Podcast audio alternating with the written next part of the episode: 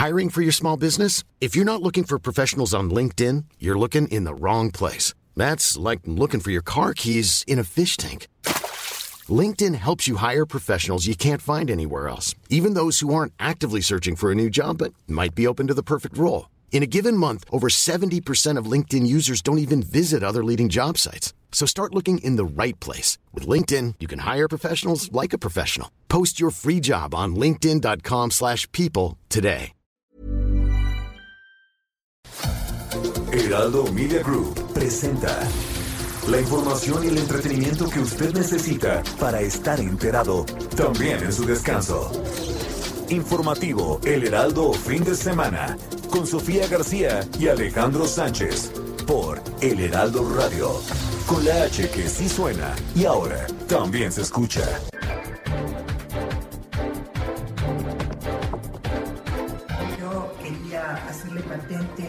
Mi agradecimiento, mi agradecimiento profundo por haberme dado la oportunidad de ocupar la titularidad de la Secretaría de Gobernación. Eh, ahí en esa secretaría aprendí mucho, fueron tiempos intensos, porque así también es la gran transformación que usted encabeza para nuestro país. El Instituto Nacional Electoral es una institución absolutamente respetuosa de la división de poderes y del orden constitucional. El INE, insisto, nunca ha pretendido ni pretenderá invadir las competencias de otro órgano del Estado. Por ello, podemos afirmar con la misma convicción que defendemos y hemos defendido permanentemente nuestra autonomía frente a eventuales intromisiones de otros poderes y órganos del Estado, que respetamos y respetaremos las competencias y atribuciones que establece la división de poderes en nuestro sistema democrático.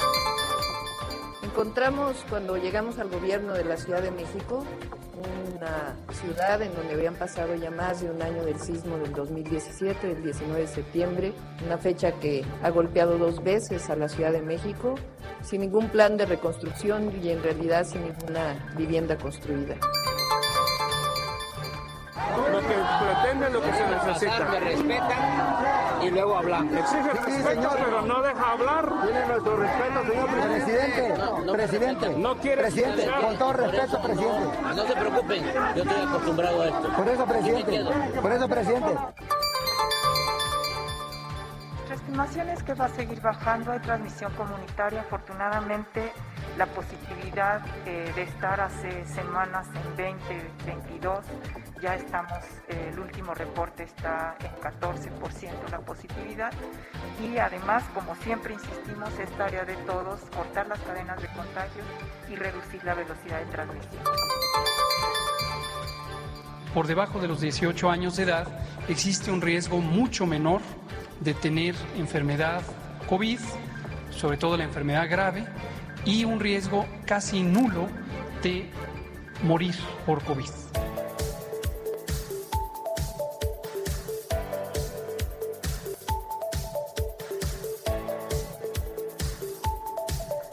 Hola, ¿qué tal? Son las 7 de la mañana con 3 minutos. Bienvenidos a los micrófonos de El Informativo Fin de Semana en el Heraldo Radio. Recuerde, estaremos aquí con usted todos juntos hasta las 10 de la mañana con la información más importante. Estamos a unas horas del regreso a clases, del inicio y del arranque, pues, del ciclo escolar 2021-2022. Algunos sí llegarán a las aulas, otros definitivamente lo harán a distancia. Quédese con nosotros, estaremos en toda en todo el país, estamos a nivel nacional, ya lo saben, todas las frecuencias del Heraldo Radio a nivel nacional de punta a punta en todo el país y también más allá de las fronteras. Así que, bueno, pues nos da mucho gusto saludarlos. Yo soy Sofía García. Alex Sánchez, ¿cómo estás? Buenos días. Hola Sofía, muy buenos días a ti y a todo el auditorio. Gracias por sintonizarnos e informarse con nosotros. Estamos transmitiendo en vivo a lo largo y ancho del país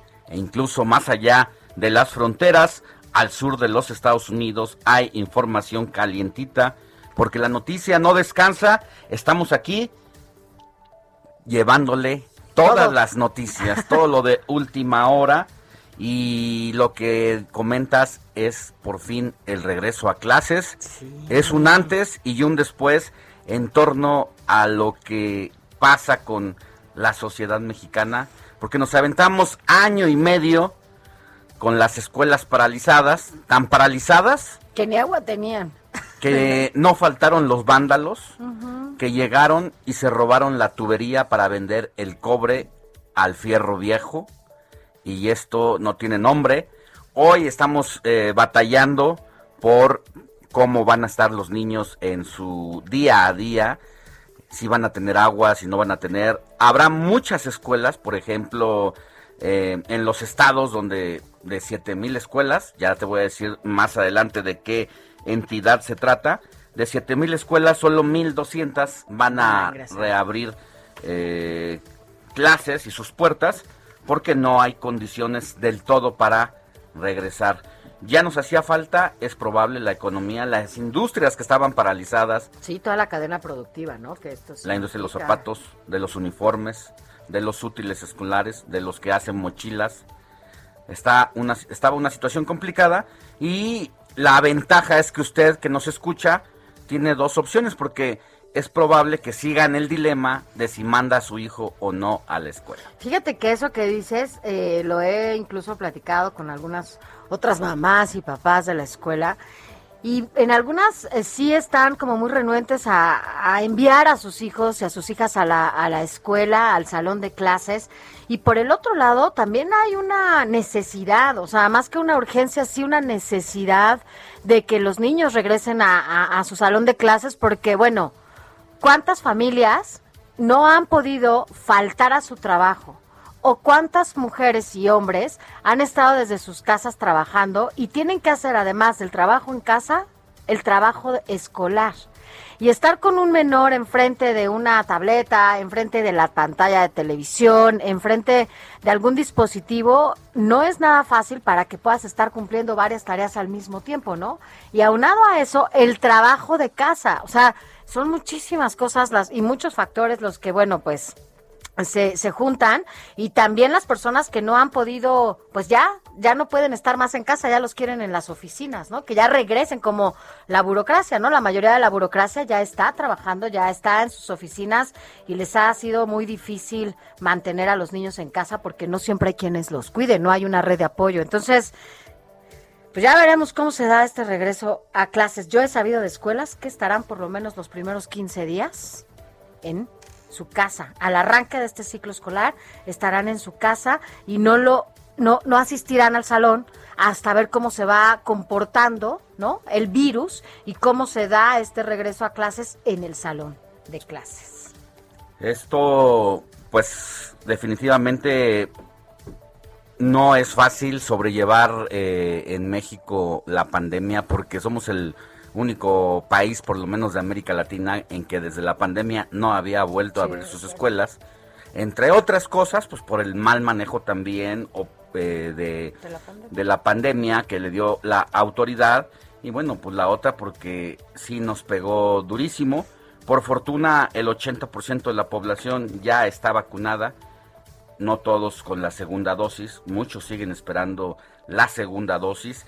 También este regreso a clases está en un, con un signo de interrogación sobre lo que representa la vacunación para el personal del sistema educativo, porque se les aplicó la primera dosis de la cancino como unidosis, pero ya eh, pasado el tiempo y ante el dilema de si se requiere una segunda dosis o no, ya Cancino dijo que sí se requiere, el gobierno federal dice que está en veremos, y en un mes se estará cumpliendo los primeros seis meses de que les aplicaron este biológico a cada uno de los profesores, del personal administrativo, del sistema educativo, y hablo desde educación básica hasta universitario, no solamente de escuelas públicas, sino también las privadas, y hemos recibido muchos mensajitos de la audiencia de este sector de la población preguntando si sabemos si va a haber vacunas para ellos o no las va a haber. Y lo que les decimos es que hasta ahora el gobierno federal a través de COFEPRIS no ha autorizado y de la Secretaría de Salud sobre todo que se ponga la segunda dosis de la cancino. Y bueno pues eso también nos hace replantearnos a todos no solamente los que se han puesto este tipo de vacunas, sino los que nos hemos puesto la Pfizer, la AstraZeneca. La AstraZeneca, algunos nos falta la segunda Entonces, dosis, ¿eh? ahí hay que... Y ya, ya tiene un ratito, ¿no? Ya, O sea, desde el- a mí me- yo me vacuné, la primera dosis fue el 7 de julio. Lo recuerdo perfecto. julio, agosto. Vas para dos meses. Ya, dos meses. Se supone que eran septiembre. 90 días. Sí, todavía falta. Estoy en el margen Estás en el, todavía. en el margen. En realidad han que- sido dos meses, pero pero sí, fue el 7 de julio cuando Pero me ya se tardó. Así es que eh, una situación ahí todavía que está en el aire y se requiere que se vacune la población porque pues todavía tienen esa esa deuda pendiente con ustedes los que se han puesto la primera. Y fíjate que un poco tiene que ver, ¿no? Eh, la cantidad de vacunas que se utilizaron para los chavos, ¿no? Para todos los chavos que acudieron, además que fueron filas enormes. Usted recuerda que o estas imágenes que hemos visto, en donde quienes han hecho esta revolución en las filas para vacunarse han sido los jóvenes. Un poco dijeron las autoridades que pues se había utilizado las vacunas que tenían contempladas para esta segunda dosis. Así que bueno, pues esto y más vamos a platicar. Díganos usted qué opina, si va a llevar a sus hijos a las aulas en este regreso, en este arranque del ciclo escolar. Y por otro lado, decirles, Alex, que ayer nos quedamos con algunos audios, con algunos mensajitos que nos enviaron las niñas y los niños de este regreso a clases, en donde nos dicen si quieren o no quieren regresar al salón y también por qué sí o por qué no. Más adelante se los vamos a, a, a poner aquí para que escuche incluso de viva voz a los niños, eh, que finalmente son ellos quienes van a regresar al salón de clases. Les damos nuestro Oye, se, me hace, se me hace que por aquí tengo un ¿Uno? audio. A ver, A ¿qué ver. Nada más para que vean cómo están activos los pequeñines ya desde temprano. Vamos a ver si es. Soy Valeria. Me, tengo seis años y sí quiero regresar a la escuela porque extraño a mis amigos. Saludos Alex y Sofía. Ahí está, está pues Valeria, sí. pero está Rosy, está, Está Paula. Paula, está Javier. María, Hay muchos alumnos. también. ¿Y sabes qué ocurre con la mayoría de los casos, de todos los mensajitos que tenemos? Por lo menos el 90% de los pequeñines nos dicen, sí, ya me urge volver a clases. Déjame, mire, aquí le ponemos otro o nos esperamos. Otro, Vamos otro. a poner otro. Siempre escuchar a los niños, no, ya ves, Quique, escuchar a los niños, no lo que tú pones. Eh, porque ya ve cómo es Quique. Ya es que luego... Eh, Ajá, sí, encanta. ahorita. Ajá, a ver. este- a ver, mira, ¿cuál pusiste el de Valeria? Ah, no, espérame, déjame lo pongo desde el principio porque no quería yo. A ver, a ver, Quique, por favor, sí. Escucha esta dulzura. Sí quiero regresar a la escuela porque me gusta ir a la escuela. Saludos Alex y Sofía. Ya ves, otra niñita que sí quiere regresar a clases.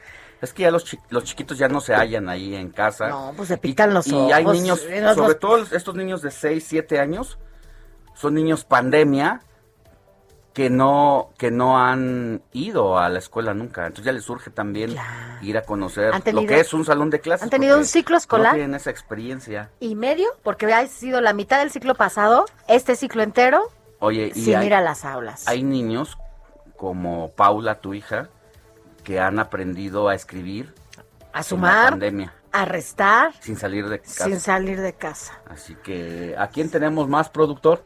A ver, A Aldo, a ver, vamos a escuchar a Aldo. Hola Sofía Alex, soy Aldo y tengo siete años. Me interesa volver a la escuela porque conseguiré nuevos amigos y veré a nuevos amigos y conoceré a mis maestros. Bye. Más adelante vamos a escuchar más, ¿no? Para que eh, usted eh, pueda eh, de viva voz escuchar a estos a estos niños. Lo que quieren, lo que desean. Lo que realmente en este quieren, momento. ¿no? Porque también esa es otra. ¿Qué está pasando? Porque están. ¿Usted se acuerda cuando iba a la escuela a los 6, 7 años? No, bueno, pues era padrísimo estar ahí en, en el salón de clases, salir al recreo, comer el lunch, el compartir tu lunch, ¿no? Porque estabas ahí con tu lonchera y tus amigos. No, no coincido. Tú no, tú no, porque tú no compartes nada, Quique. O sea, no compartes nada. ¿Cómo vas a compartir el lunch? Nada más faltaba. Pero bueno, así las cosas, Alex, con todo Así las cosas y así arrancamos con toda la información de este día domingo 29 de agosto del 2021. Informativo El Heraldo fin de semana. Lo más importante en resumen.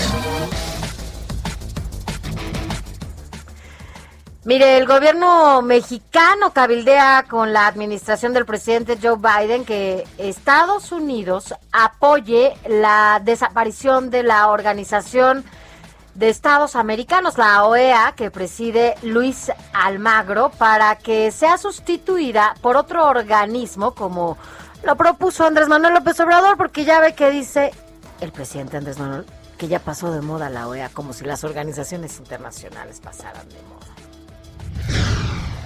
De gira por Chiapas, con el apoyo del pueblo, dijo el presidente Andrés Manuel López Obrador, la oposición le hace a la cuarta transformación lo que el viento a Juárez.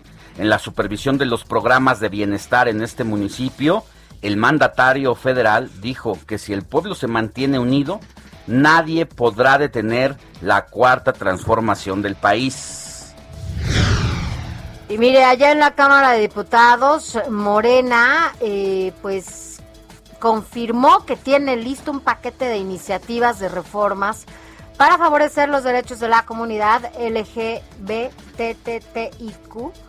y de las mujeres también, como el reconocimiento a nivel federal del matrimonio civil entre personas del mismo sexo y la maternidad subrogada.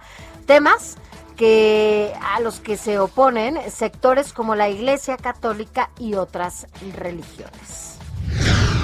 En más información, aquí en la Ciudad de México, la edificación de una de las 45 sucursales del Banco del Bienestar está en revisión. Esto a raíz de que el personal de la Secretaría de la Defensa Nacional intervino el viernes pasado el Parque Jicotencat en Coyoacán con maquinaria pesada y ya se tomaron cartas en el asunto. Ante ello, la jefa de gobierno, Claudia Sheinbaum, aseguró que en la Ciudad de México no se trata de quitar espacios públicos y analizarán el caso. Vamos a revisar este tema del Parque Jicotencal. De ninguna manera se trata de quitar espacio ni público, ni mucho menos, dijo. Y mire, eh, Nora, el huracán ya tocó tierra la noche de ayer en Jalisco, cerca de Vicente Guerrero y se mantenía en las costas mexicanas del Pacífico. El ejército activó el plan DN3 en las regiones militares que abarcan eh, los estados de Guerrero, Michoacán, Colima, Jalisco, Nayarit y Sinaloa, donde se esperaba un oleaje elevado, tormentas y muy fuerte lluvia. Y continúa la crisis de migración en el país. Una caravana de unos 600 migrantes centroamericanos, haitianos y venezolanos salió ayer de Tapachula, Chiapas, con dirección a los Estados Unidos. Alrededor de las 8 horas, un primer grupo de unos 300 extranjeros salió del Parque Central, donde lograron caminar unos 2 kilómetros antes de incorporarse a una carretera. Un par de horas después, hicieron una parada y esperaron a un grupo similar de migrantes haitianos que se sumaron a la caravana y salieron con dirección a la Unión Americana.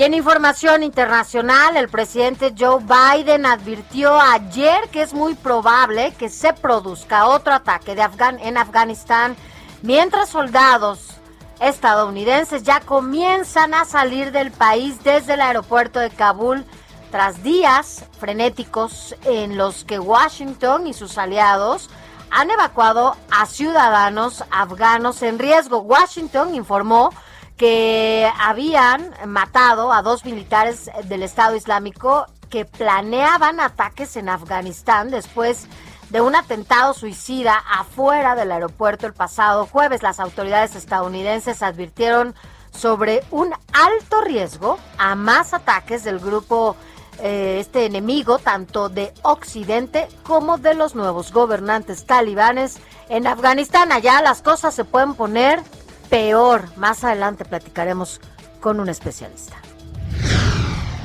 Vámonos con Adrián Caloca, quien nos tiene un adelanto de lo mejor de los deportes. Adelante, Adrián, buenos días. Muy buenos días, Sofía Alex, y a todos nuestros queridísimos radioescuchas, diciéndoles un extraordinario cierre este fin de semana.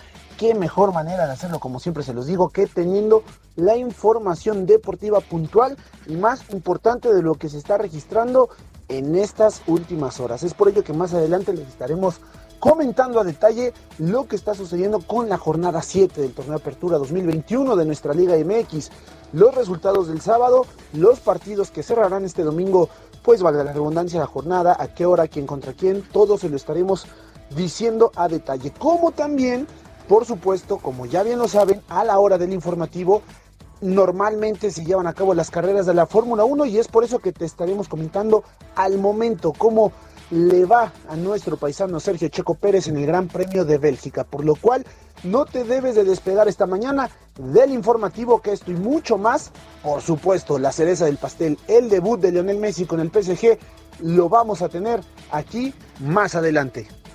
Gracias, Adrián.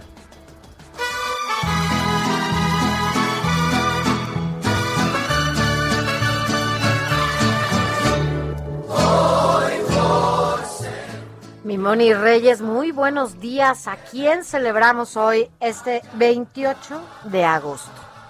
Ay, Sofi, hoy es 29 de Ah, agosto. 29, ¿por qué me pusieron 20? Ah, 29, es verdad. Ay, está bien, está bien, Sofi. Pues ves. hoy domingo, 29 de agosto, le vamos a dar un muy buenos días, antes que nada, Sofi, Alex, amable público Radio Escucha. Hoy domingo le vamos a dar un abrazo a quien lleve por nombre Sabina. Hoy festejamos a Sabina, pero también se conmemora el martirio del santo Juan Bautista. Se conmemora el martirio de San Juan Bautista, conocido en el mundo católico por realizar el bautismo de Jesús. ¿Verdad? Bueno, pues también le damos un abrazo a quien lleve por nombre Juan Bautista, seguramente habrá muchas personas. A Sabina, que nació en el siglo en una familia noble y cuando era casi una niña, contrajo matrimonio con un senador, se convirtió al cristianismo frecuentando junto a Serapia, su niñera, a quien ella misma convirtió. Reuniones con otros cristianos, acudían constantemente ambas, pero bueno, fueron capturadas y al no querer abjurar su fe, las decapitaron. Bueno, pues le damos un abrazo a Sabina, a Martirio, a Delfo, Basila, Teresa y Víctor. Muchas felicidades a todos ellos y a quienes estén festejando algún acontecimiento muy importante, ¿no, Sofía? Así es, algún aniversario o lo que se celebre, pues, algo especial. Este ajá. 29, 29 de agosto. Porque Muy bien, como 30. dice Alex, aunque sea también una separación, un divorcio, puede divorcio. ser lo más sano. Pues sí, Felicidades. el inicio y el arranque de una nueva etapa. Gracias, mi Moni. Claro que sí. Buen día. Jazmines y flores, hoy te vengo a saludar. Escríbanos o mándenos un mensaje de voz al WhatsApp del informativo fin de semana 5591 63 51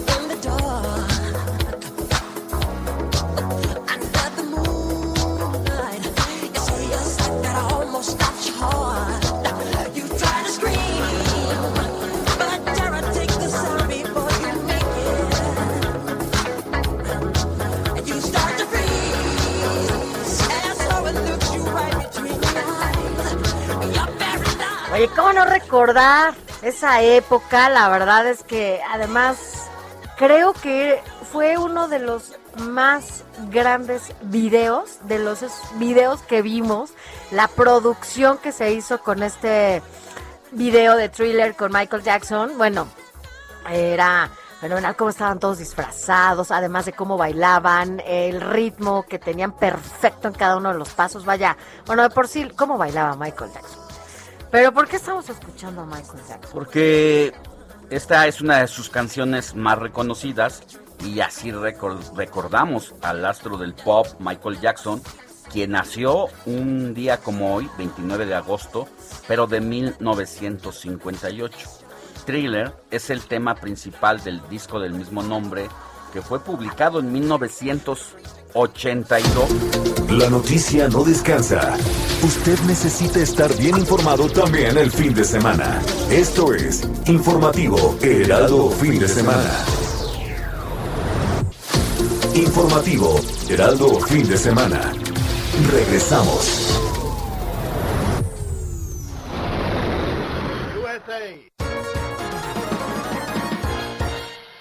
Cada 29 de agosto se celebra el Día Mundial del Videojuego o Día del Gamer, una celebración que surgió en 2008 por parte de las principales revistas especializadas en videojuegos del mercado. Los videojuegos nacen a partir del año 1948, gracias al ingenio de Thomas Goldsmith y de Style Rayman, quienes desarrollaron y patentaron un video llamado dispositivo de entretenimiento de rayos catódicos. Para celebrar este día, los millones de aficionados, seguidores y apasionados de los videojuegos estarán horas jugando, sobre todo en estos momentos donde la población del mundo debe permanecer más tiempo en casa debido a la pandemia de COVID-19. La escuela es el segundo hogar. ¿Y será declarada actividad esencial? Sí, desde luego. Súper esencial. Este eh, es eh, básica, es fundamental. La verdad, eh, ya no podemos tener a los niños este, encerrados o dependiendo por entero, por completo, del Nintendo. Eso es de veras muy tóxico. La escuela es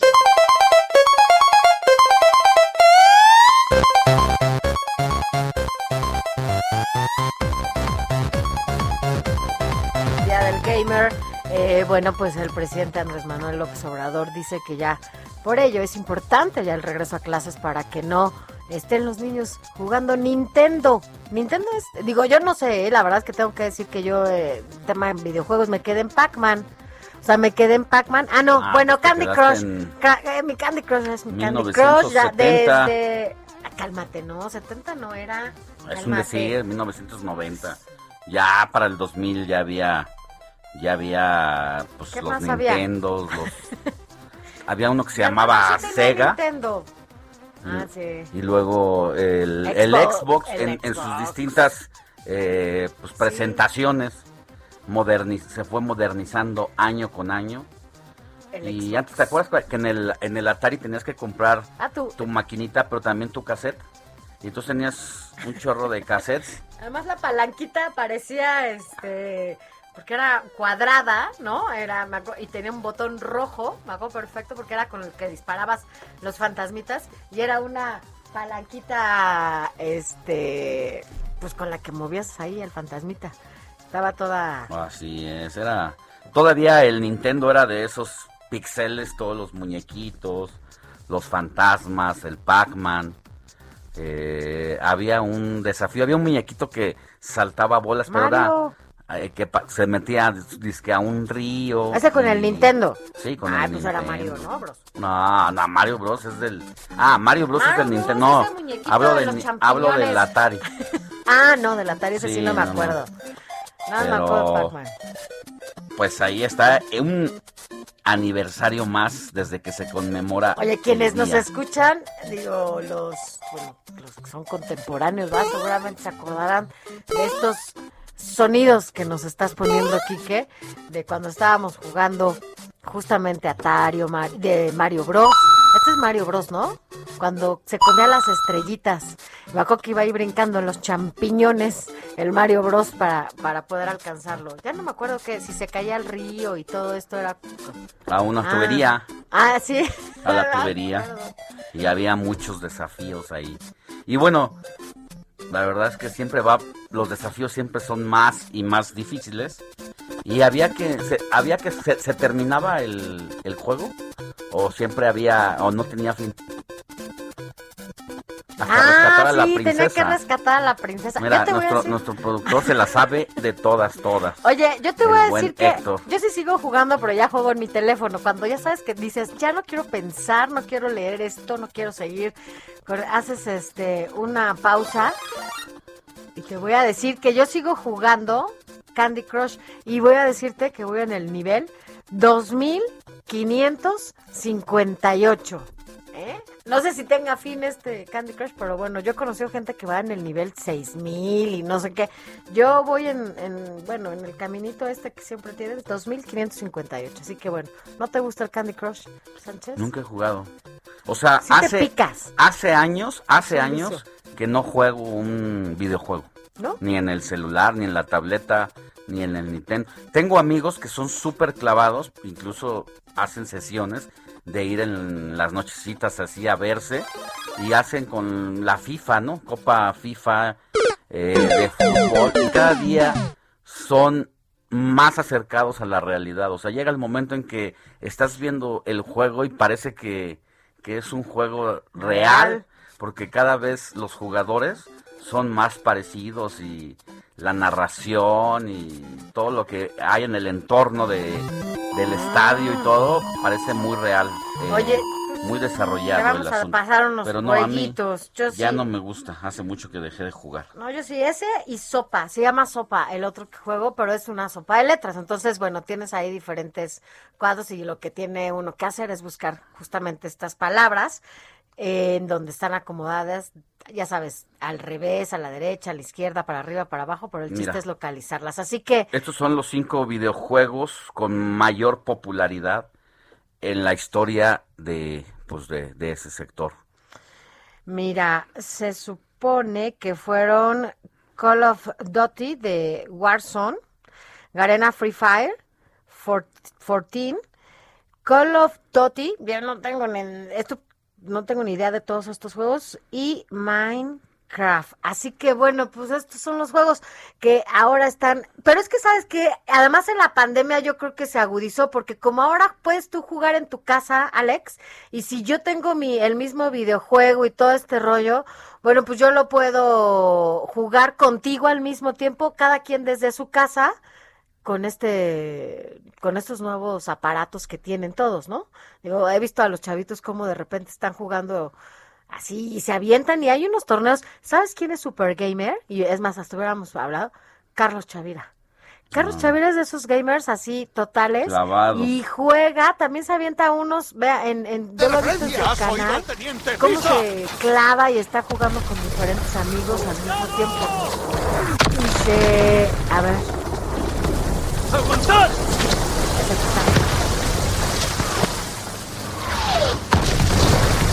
Se Call of Duty y eh, lo que nos dice nuestro productor, porque la verdad es que Samuel que es gamer, que habla de la Segunda Guerra Mundial. Entonces, bueno, pues esto es parte de lo que... Para que también vean que no nada más pusimos a Pac-Man y a Mario Bros. Así cuando estamos... También les estamos poniendo a los chavos ahora. Así que bueno. Pues Oye, así, que... las maquinitas. No, es que es real lo que dice Héctor, nuestro productor, que a mí sí me mandaban por las tortillas y siempre jalaba un pellizquito ahí para comprar una ficha, además, ¿no? Porque eh, esta era una estrategia de quienes tenían, en ese momento no se le, se- no se le llamaban maquinitas, se llamaban maquinitas o chispas, vamos a las chispas. Entonces era un mueble, ¿no? De madera, con una pantalla, su palanca, y en lugar de echarle monedas, Ujú. tú comprabas fichas y era una ficha, lo, lo equivalente a una moneda, con ciertas eh, relieves ondulados y ahí entraba la ficha. Entonces tú llegabas y si te iba, si te iba mal, pues comprabas una fichita, pero había quien formaba sus fichas sobre la pantalla Ajá. y podía haber 10 fichas antes que, que la tuya para jugar. Entonces eran otros tiempos. La Claro. tecnología apenas estaba tanto. en pleno desarrollo. Así es, la verdad es que bueno, fueron buenas épocas. Un día también. iban a nacer los millennials y nacieron. no, pues, obvio, y otros, y ahí vienen los centennials, y ahí vienen, Así y es. todo, ahora los COVID, como que hay generación, ¿no? Pobres, o sea, los que nacieron en esta época, Pues los ahorita la niños generación pandemia. Z, aún así sigue siendo la, Sí, la sí. generación Z, los centennials, pero pues ya, ya les tocará desarrollar sus propios juegos. Así es, y ya veremos ahora qué sigue con estos chavos, ahora porque Sí, siempre nos nosotros- sorprenden. Nosotros pasamos de del tacón o del trompo, del bolillo, había un palito de escoba que se le sacaba punta a los lados, se hacía un hoyo, se atravesaba el, el palito que era como un bolillo, con otro palo más largo jalabas hacia arriba y lo bateabas. No. Ganaba el que más lejos llegara y tenías que contar los pasos hacia donde había quedado tu bolillo. El yo-yo también. El yoyo. A mí me todo. gustaba jugar el yo-yo. Yo sí jugaba, porque sí. el trompo nunca lo Y había una, una refresquera que hacía que hacía torneos de yoyo. Ajá, Y me acuerdo perfecto. era en la tiendita de la ¿Y te esquina. acuerdas los yoyos cómo eran? Así que había unos super... Había de todo tipo. No, bueno. El yoyo mariposa. Ajá. Y, ¿Te acuerdas? Eh, o sea, el yoyo normal, pero invertido, bueno, invertido, ¿no? O sea, lo que era el la especie de la concha del yoyo, Sí, sí. se volteaba y entonces acababa siendo un yoyo mariposa. Y bueno, todas las suertes que había ahí, el ¿cómo? columpio. Todo lo que... El trompo de Dunja, ¿te acuerdas? Ese que... Y ahí era, era el que hacías el perrito. Ah, que se quedaba Se bajito quedaba, un pero poquito, se- ajá. seguía patinando en la, Ajá, en la ajá. Entonces, había Sí, que... Luego no. se enredaba y había que desenredarlo así con, con los dedos de la mano. Tenías que jalar la... calentar la, la cuerda para ¿Cómo se que no se enrollara. Entonces, bueno, eran otros tiempos. Y ahí luego vino, el- ahí de esos juegos, saltamos al Atari. Y luego, ya. Un día. Un día llegó la tecnología de esa manera. Oye, pero es que nos la tocó toda la revolución a nosotros. Sánchez. A nosotros nos tocó toda la revolución total y absoluta, Pues es la tecnología no- desde ese tipo No de solamente la hemos juegos. visto, La hemos vivido, la o hemos sea, vivido, todo. la hemos experimentado. Sí nos ha tocado. Y de pronto, pues uno no puede creer que como nos un día nos rebasó la comunicación tecnológica y entonces hoy le pedimos a los sobrinos cuando nosotros somos testigos directos de ese no cambio ahí. y desarrollo, ¿no? Deberíamos de, de ser más duchos para la tecnología que nuestros sobrinos o que nuestros hijos, porque nosotros fuimos los que transitamos y somos, la verdad, esta generación que somos nosotros, la generación X, Ajá. somos, la verdad, la verdad, muy afortunados porque es donde hubo los cambios impactantes para la humanidad. Sí, total y absolutamente. Imagínate lo que van a ver las nuevas generaciones. ¿Hasta dónde alcanzaremos a ver nosotros? Y lo que van a ver ellos, ¿no? En es- Ya, ya, ya ni Oye, ya parecemos hablamos. abuelitos hablando de, de, Ah. estos, de estas historias y todo, pero Pues ya casi. todo esto, todo esto, O no, o, sea, o no. porque hoy es Día Del gamer. Internacional del Gamer, que nace como un asunto meramente comercial, pero que ya se ha vuelto una tradición. Seguimos con Así más. es. Escríbanos o mándenos un mensaje de voz al WhatsApp del informativo fin de semana 5591 63 51 19. 7 con 42 minutos, hora del centro del país. Rapidísimo, antes de que pasemos a la información, hay un mensajito aquí. Buen domingo, Sofi, Alex, muchas bendiciones. Hay unos atropellados de moto y no han llegado los de la ambulancia en Ermita Iztapalapa entre el Deportivo Santa Cruz hacia Periférico, Metro Constitución. Si pueden, manden a una ambulancia. Allá en Atención Iztapalapa, a los cuerpos de seguridad, a la Cruz Roja, a la Secretaría de Seguridad Pública. a la alcaldía también. Piden atención allí los vecinos porque hay de- un desafortunado accidente. Repito, entre el Deportivo Santa Cruz, Periférico y Metro Constitución. Que bueno, gracias por escribirnos. Eh, mire, vámonos rápidamente a otra información, porque pues Nora, este huracán ya dejó daños en Guerrero. Acapulco está muy, muy afectado. Carla Benítez, corresponsal en Guerrero, ¿cómo estás? Muy buenos días. Muchísimas gracias, Alejandro, Sofía. Eh, desde aquí, desde Baja California. Oh. Compañero de Baja California, ahorita lo vamos a tener. Pero está eh, Carla, ¿no? A ver, que escuchemos a Carla. En Acapulco fue el municipio que reportó más daños, entre los que se encuentran la caída de 24 árboles, una barda colapsada, cortes en la energía eléctrica y la inundación de las principales avenidas debido a las lluvias de las últimas 48 horas. Les comento también que por el alto oleaje y los vientos de más de 40 kilómetros por hora, un yate de recreo se hundió en el malecón en la zona tradicional del puerto, mientras que en la zona turística en la periferia de la ciudad, el gobierno municipal y protección civil realizaron el desfogue de la barra que conecta con la laguna de Tres Palos, esto para evitar que la creciente inunde las viviendas de la zona. Es importante mencionarles que aún con el mal clima, la ocupación hotelera repuntó y se encuentra casi al 25%, por lo que desde el viernes y sábado se apreció una afluencia considerable de turistas en las diversas playas. Esto aún con la advertencia de las autoridades de no meterse al mar.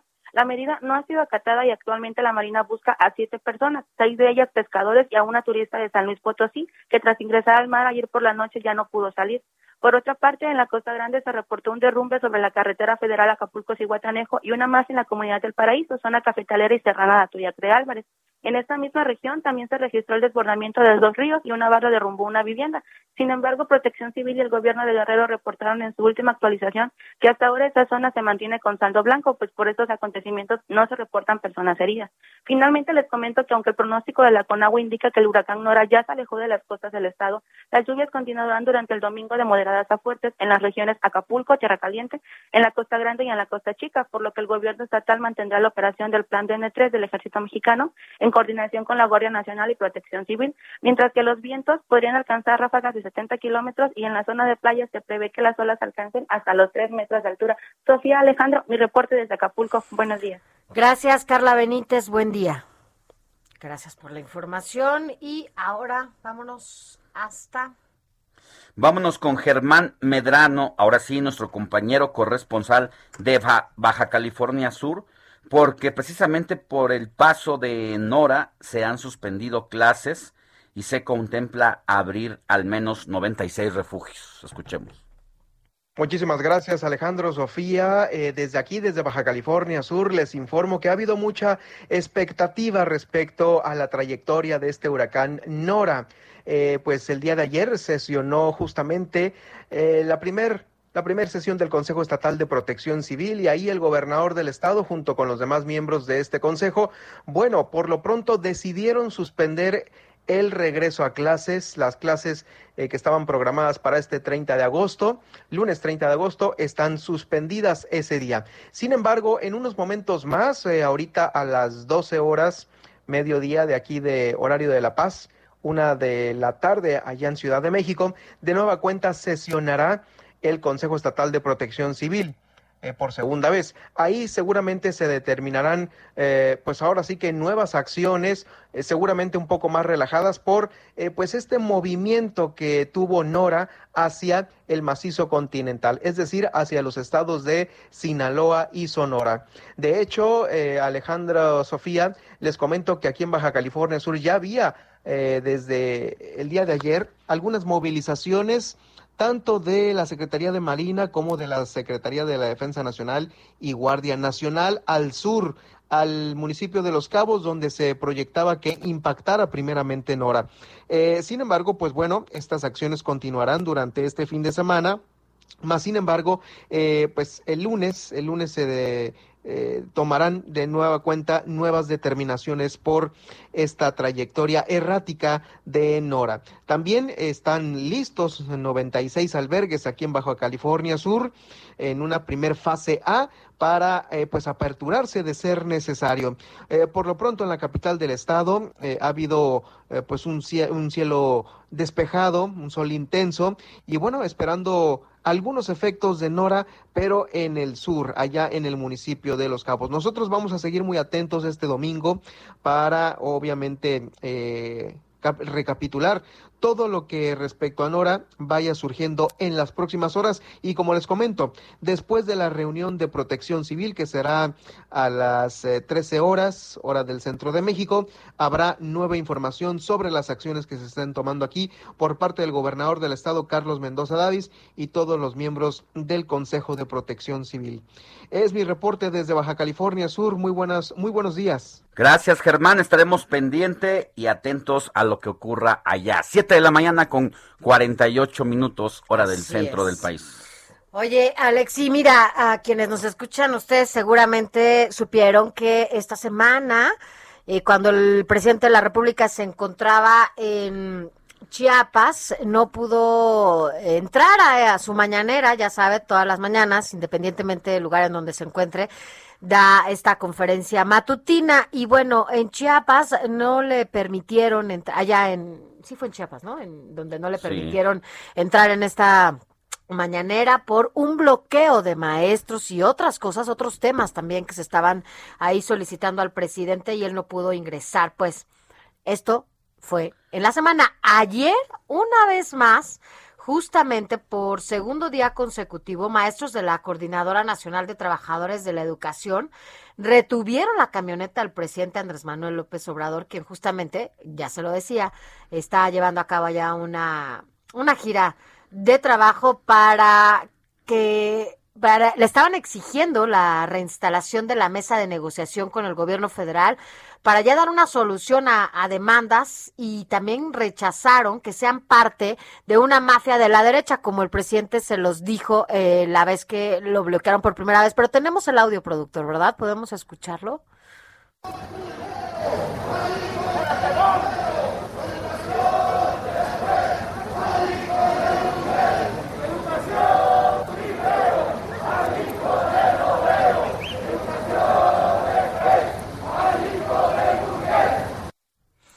Pues así las cosas allá Bueno. en Chiapas. yo tengo dos comentarios al respecto. La prime- el primero tiene que ver con que, eh, bueno, pues era difícil ver la antipopularidad del presidente y hoy pues es presa de uno de los sectores que él incluso apoyó al iniciar su gobierno porque echó abajo la reforma educativa planteada por el entonces presidente eh, Enrique Peña Nieto. Esa es la primera. Y la segunda tiene que ver con que, pues, ¿tú te imaginas a un presidente como un Gustavo Díaz Ordaz o un Carlos Salinas de Gortari atrapado en manifestaciones Nunca. como esta? Y esto tiene que ver porque lo que ha decidido el presidente López Obrador es desaparecer el Estado Mayor Presidencial, que se supone que es el que guarda y protege la seguridad de quien ocupa la presidencia de la República. Y bueno, pues no solamente no lo dejaron entrar a López Obrador, sino que lo detuvieron ahí, una especie de secuestro durante más de dos horas en el que el presidente ni los oyó ni los escuchó, sino todo lo contrario, dijo que eran intereses creados y que primero tenían que respetar la investidura para que él pudiera hacer caso de las demandas y que no aceptaba chantajes y bueno, pues ese es el esa escena va a quedar ahí para Pero- la historia, ¿eh? Pero incluso esto que dices es importante porque además estamos hablando de la seguridad del presidente, o sea, está atrapado en medio de una aglomeración ahí de personas que además no pueden moverse, no pueden, está atrapado literal. Y, o sea, obviamente no queremos que nada pase, pero, o sea, estamos hablando de la- cuestiones de seguridad nacional, es el presidente, él habla de la investidura presidencial y estamos hablando de que imagínate que algo le pasa al presidente. No puede ser, o sea, el Estado Mayor justamente recorría todos estos, ¿no? caminos en los que iba a pasar. Desde antes, El presidente desde antes. de avanzada. claro, toda una logística, porque estamos hablando de seguridad Sí. nacional. O sea, más allá de lo que sea y de los. Puedas coincidir o no con el presidente, pero es tu presidente. Y si le pasa algo al presidente, pues, evidentemente sacude a tu país, ¿no? O sea, no puede no importar la seguridad del presidente. Pues seguramente es algo que deberán estar tratando en Palacio Nacional, de saber las próximas giras hacia el interior del país, qué va a ocurrir con la logística y la seguridad del presidente, si es que esta avanzada eh, de logística iniciará eh, pues algún recorrido previo y se haga una seguridad en torno al lugar por donde pasará el presidente. Eso es lo que ya se debe estar discutiendo allá en Palacio Nacional.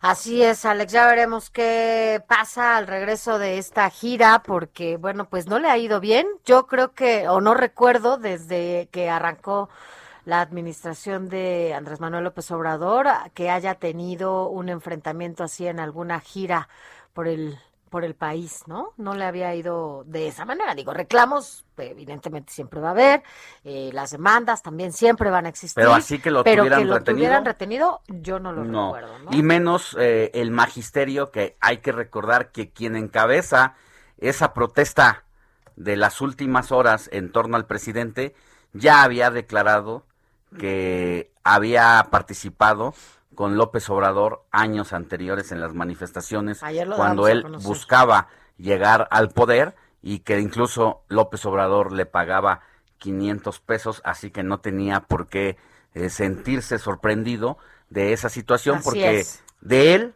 lo había aprendido. Vamos a una pausa. Vamos a una pausa, pero vamos a regresar con un tema que seguramente conoce a alguien que lo ha tenido en algún problema. Hay problemas con la pensión alimenticia, le están cumpliendo a usted con la pensión alimenticia a sus hijas y sus hijos. Regresando, le decimos cómo hacerle. La noticia no descansa. Usted necesita estar bien informado también el fin de semana. Esto es Informativo Heraldo Fin de Semana. Informativo Heraldo Fin de Semana. Regresamos. En Soriana bajamos los precios. Ven y compruébalo. Aprovecha 50% de descuento en toda la ropa de verano para toda la familia. Además de tres meses sin intereses con tarjetas Falabella y City Banamex.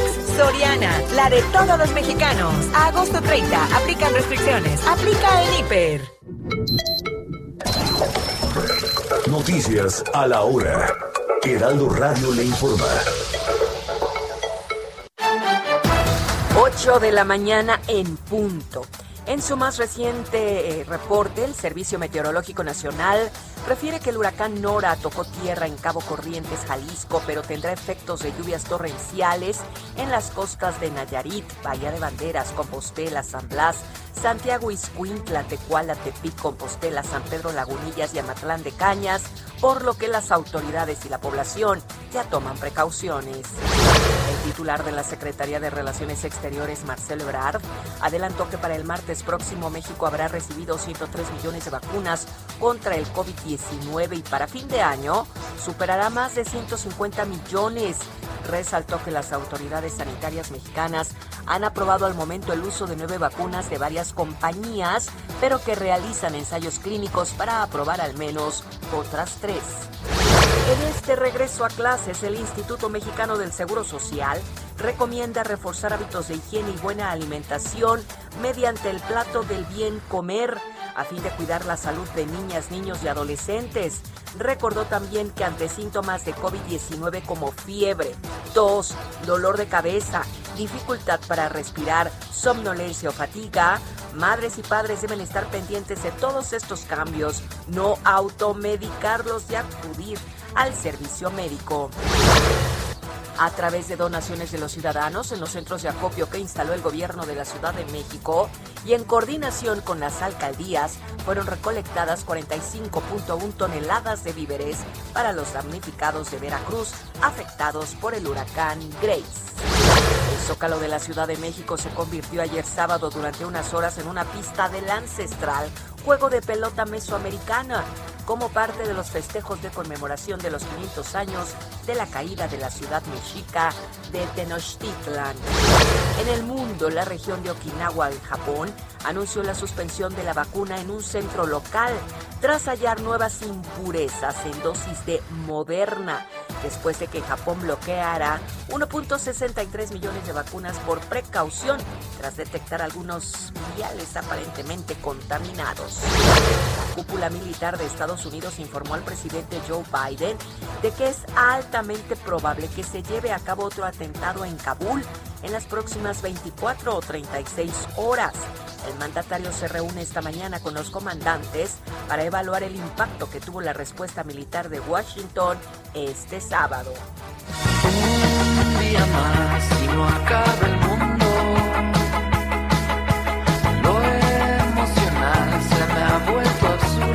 Los seguidores de Enjambre lograron su objetivo, reencontrarse con sus fans en vivo y corear los temas que por 20 años los han mantenido activos en el rock mexicano. El grupo ofreció su primer concierto en vivo en la Ciudad de México tras más de un año y esto fue el jueves pasado.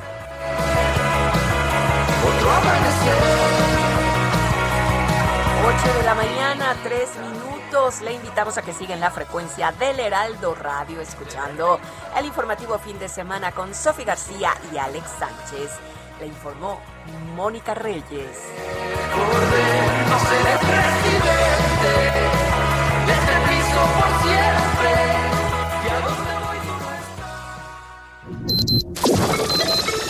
Esto fue Noticias a la Hora. Siga enterado.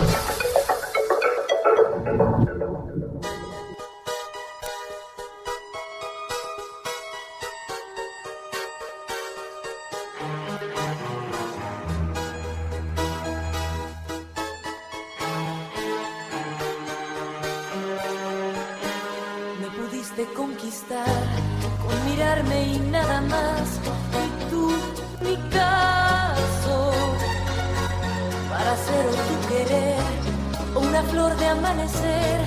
Y tú, mi caso, me habrías hecho bailar lo que quisieras tocar. Ahora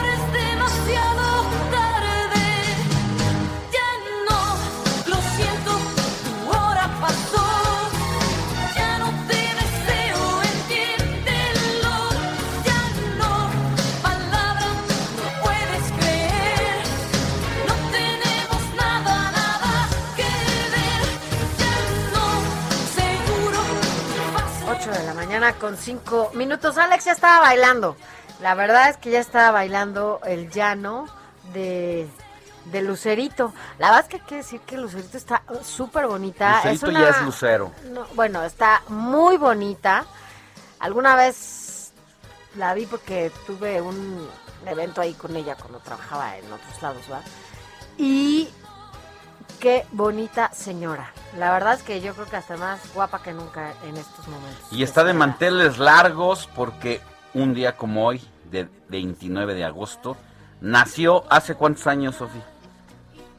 52 años. Ey, me pone a hacer cuentas. Nacida en 1969, debutó en los programas Alegrías de Mediodía y Chiquilladas. Y pues tiene más de 40 años de trayectoria, acumula una serie de éxitos televisivos en telenovelas como Chispita, Lazos de Amor, así como musicales como este tema titulado Ya no, que forma parte del álbum Solo pienso en ti, publicado en 1991 y sí, está mejor que nunca. Doña Lucero. La verdad es que sí. Pero oye, este, ahora que dices de chiquilladas, primero estamos acordándonos de, del Nintendo y, y ahora chiquilladas. La verdad es que ya ahora los domingos también hasta Chabelo, ¿no? Ya no, ya lo prendes y ya no hay nada para los, los chavitos a esas horas. Pero bueno, pues por eso estamos recordando, ¿no? A, a Lucero. Al- 8 de la mañana con 7 minutos.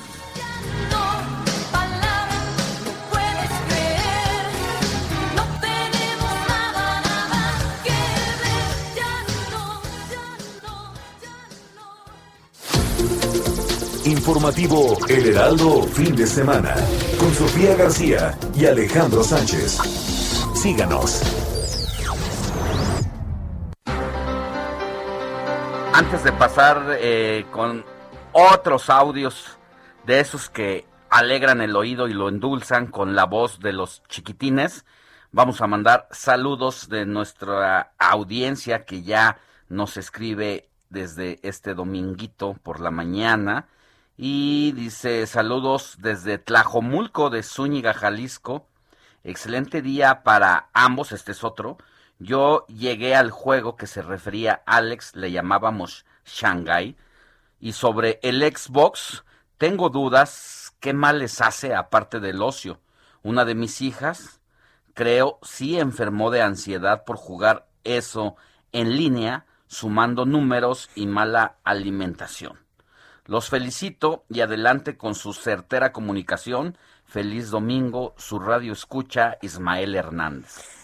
Mira, así, eh, yo creo que sí, ¿no? Porque se clavan tanto en los juegos que de repente sí les genera cierta ansiedad porque no pueden llegar a la meta o bueno, pues, está, yo la verdad es que nunca he sido adicta a las, a los videojuegos. También nos escribe, buenos días, Sofía, Alex, buen domingo, saludos al licenciado Cárdenas, disfruten el día, Pati, de Méndez, te mandamos un abrazo también nosotros desde acá. Así que bueno, recuerde nuestro WhatsApp, no lo hemos dado, es el 55 91 63 51 19. Escríbanos 55 91 63 51 19. Y tenemos audios, ya se lo habíamos dicho, de algunos pequeñines que nos compartieron qué es lo que sienten ahora que van a ingresar a la escuela, sí o no, tienen ganas de regresar al salón.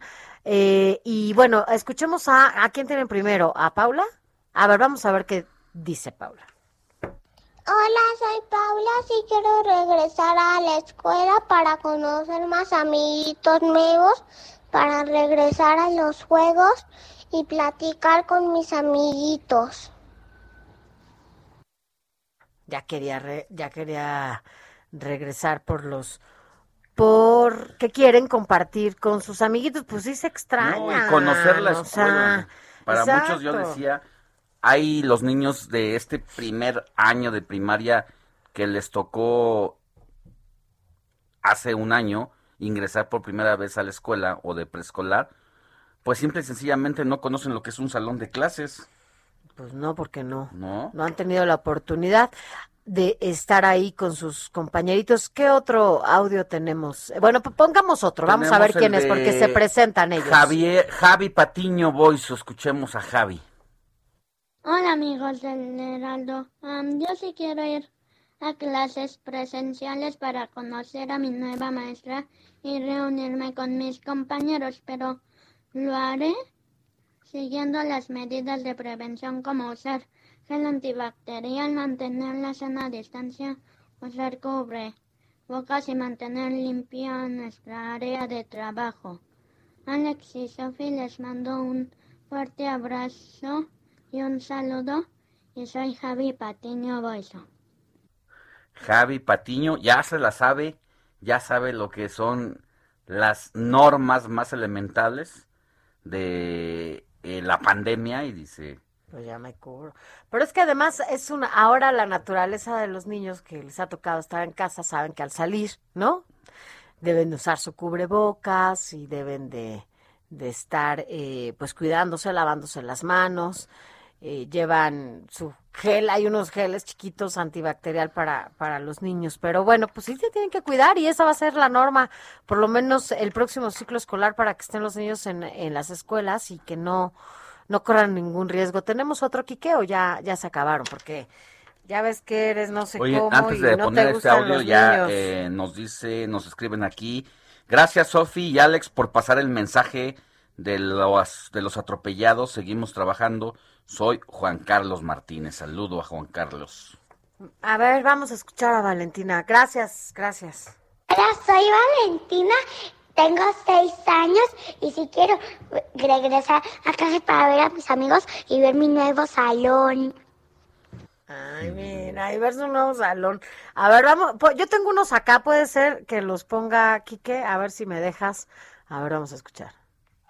Soy Camila, tengo nueve años. Sí quiero regresar a la escuela porque me gusta ir a la escuela. Saludos Alex y Sofía. Ay, mira, también quieren regresar ahí. ¿Tienes tú otro Sánchez o ya no? ¿O quieres que te los ¿Tienes ponga? Quique o no más? A- Areli, vamos A escuchar a Areli. Hola Sofía y Alex.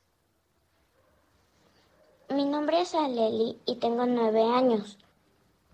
A mí me interesa regresar a la escuela porque pues voy a conocer a mis maestras y voy a ver a mis amigos y voy a hacer nuevos amigos.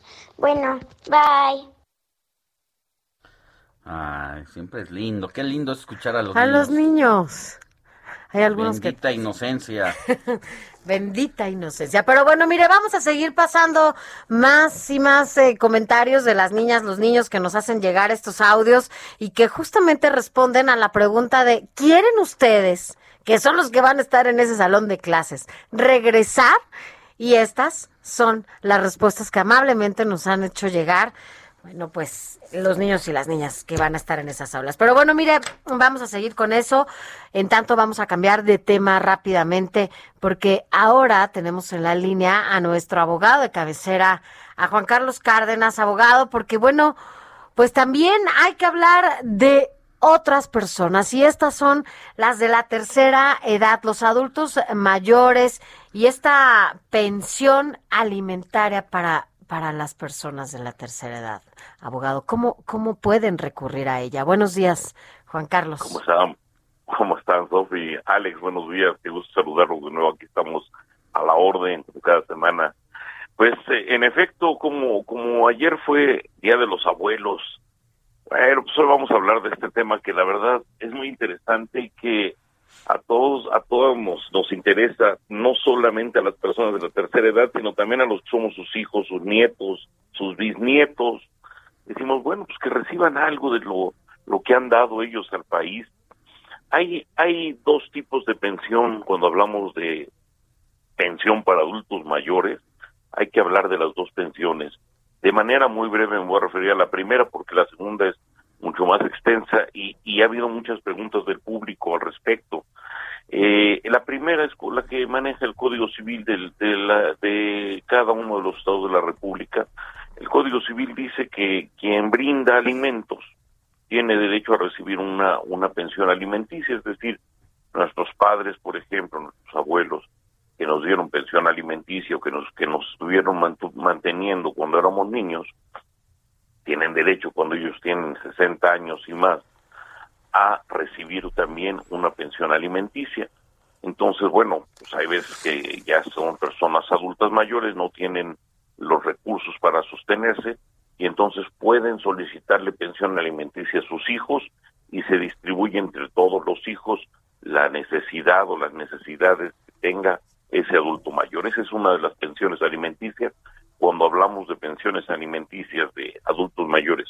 La otra que pues mucha gente ha preguntado del público eh, es la pensión universal para adultos mayores, esa que ahora se da a los a los adultos mayores de 65 años y más le llaman también a ese programa, ¿no? Programa de 65 y más.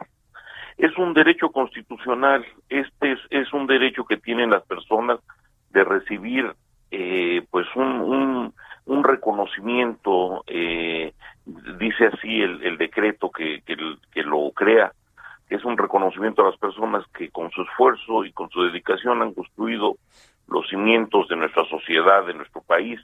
Así es, o sea, es una, le llaman una pensión no contributiva, porque esta pensión, pues es para las personas que eh, generalmente no tuvieron la posibilidad de, obtener una pensión del IN, del ISTE, del ISFAM, de las Fuerzas Armadas, por, por no haber cotizado en, en estos eh, tipos de institutos.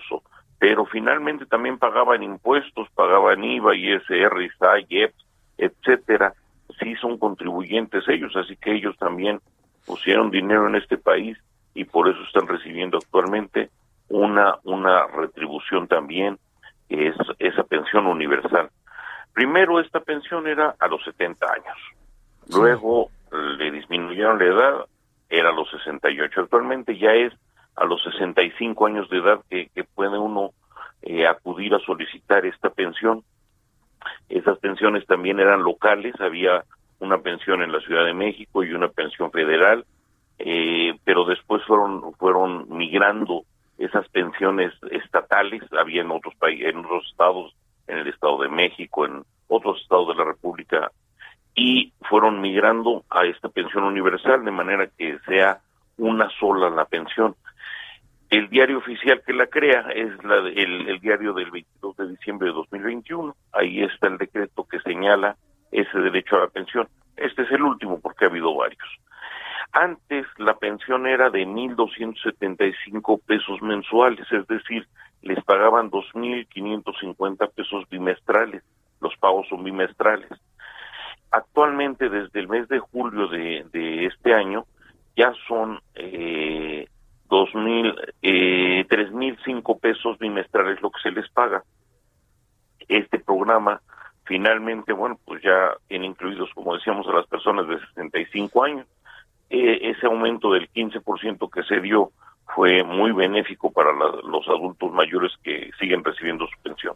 Hay que inscribirse al programa, es muy importante que, Que nuestros amigos que nos están escuchando lo sepan, ¿no? Eh, eh, no no solamente al cumplir los 65 les llega la pensión, no, hay que inscribirse, hay que hacer un trámite que es largo, la gente que nos ha escrito al, al programa eh, pues ha estado haciendo preguntas al respecto, ¿no? Porque pues hay unos que ya están desesperados porque ya se inscribieron, no les ha llegado la tarjeta, etcétera, y hay otros que dicen, ¿cómo le hago? ¿Dónde, dónde me inscribo? Les damos los datos. Hay que acudir a la Secretaría de Bienestar Social y a sus dependencias estatales. La, la, ahorita voy voy a dar unos números telefónicos, un correo electrónico incluso y una página de internet para que ahí lo puedan hacer. Esta pensión hay que recordar que es solamente para los mexicanos, no es para los extranjeros ni para las personas que están de paso. Eh, solamente les piden cuatro requisitos muy sencillos, son bien simples. Hay que tener una identificación oficial, incluso hasta la del INAPAM se la reciben, el acta de nacimiento, su CURP y un comprobante de domicilio y un número telefónico. O sea, los documentos más, más comunes, su acta de nacimiento, su CURP, su identificación y su comprobante de domicilio reciente, menos de tres meses. Hay que acudir a los módulos, hay módulos eh, en las alcaldías en la Ciudad de México y en los municipios en, los estados de la República, hay que acudir a esos módulos.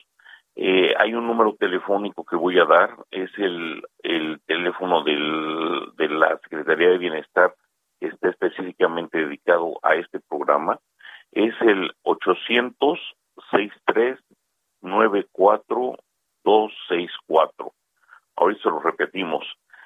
800 63 94 264. Ahí les dan la información de dónde se encuentran los centros integradores para hacer el trámite y dónde van a recoger una tarjeta de débito que es la que les entregan al final del trámite. Cuando ellos llaman ahí, les hacen un preregistro, dan su CURP, dan su, su domicilio, dan su nombre y con eso les hacen el preregistro y con ello les hacen una visita domiciliaria que les mandan con un promotor. Los promotores van a, a su domicilio y recogen ellos ya ahí copia de los documentos y les hacen llenar un formulario para que con eso les puedan otorgar su pensión para adultos mayores. Tarda el, el, el programa, el, el trámite, como decíamos, tarda de seis hasta ocho meses el, el trámite, así que hay que ser Pacientes. muy, muy paciente. ¿eh? Sí, sí, La, y ojalá fueran más ágiles este tipo de, de, de trámites, abogado, porque pues estamos hablando de la gente que es adulta mayor y muchas Sí. veces, y muchas veces son personas que ya están solas, ¿no? Y no tienen hijos y demás. Pero bueno, pues ojalá se pudieran agilizar este tipo de trámites. Eso sería fenomenal, sobre todo para que puedan recibir algo que les ayude a sobrevivir. Totalmente. Sí, Gracias, totalmente. abogado, Es como siempre. Hay, hay un correo electrónico, les puedo dar el Sí, correo. claro. Es un correo electrónico donde también pueden mandar el- sus, sus datos para el registro. Es el correo electrónico pensión punto adulto mayor arroba bienestar punto gov punto mx y también pueden hacer su registro en línea en la en el portal de la Secretaría de, de Bienestar. Que lo hagan, pues es un derecho que, que- que reciban este derecho las personas adultos mayores y encantados de recibir también acá sus, sus llamadas, sus preguntas cuando guste la gente. eh, con todo gusto atenderlos también. Claro. Es un Y placer sabes- saludarlos como siempre. Y sabes Alex. sí, a ver si para la próxima también hablamos de estas pensiones que ya la gente está registrada y simplemente tienen No. más de un año que no les llega, a pesar de que ya lo recibieron una vez. en pandemia Sí, tenemos, tenemos varias denuncias de personas que no han podido cobrar esa pensión, así que vamos a darles, se- a seguirle dando seguimiento. Encantado, Alex. Sí. Mientras tanto, que les llamen ese número telefónico que les dimos. Gracias, Claro. abogado. Gracias, buen día.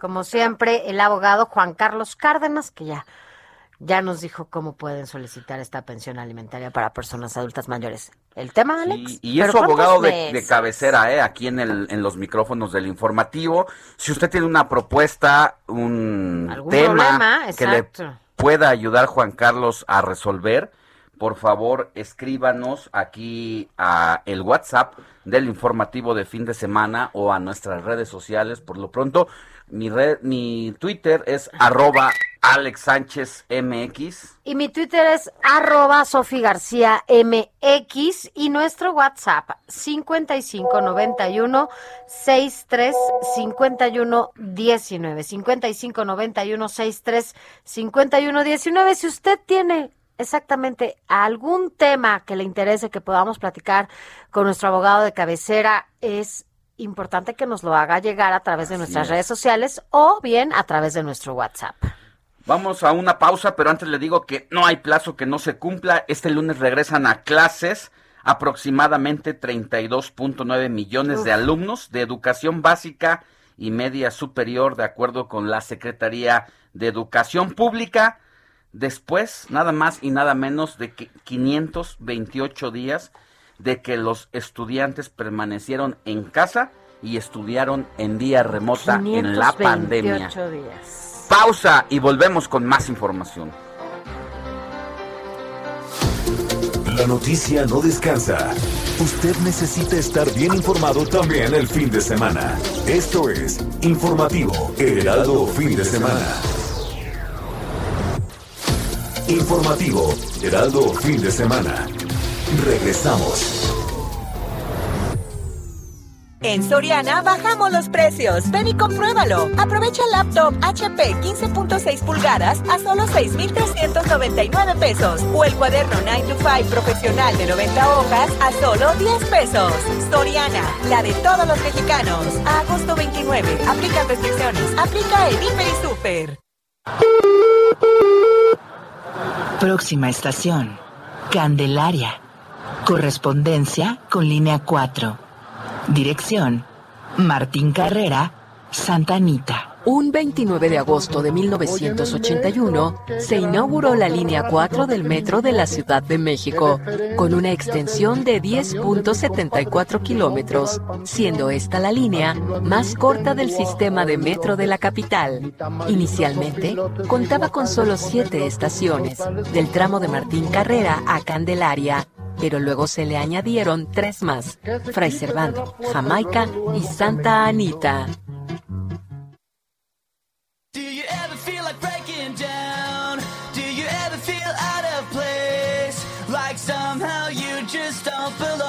And no one understands you? Do you ever want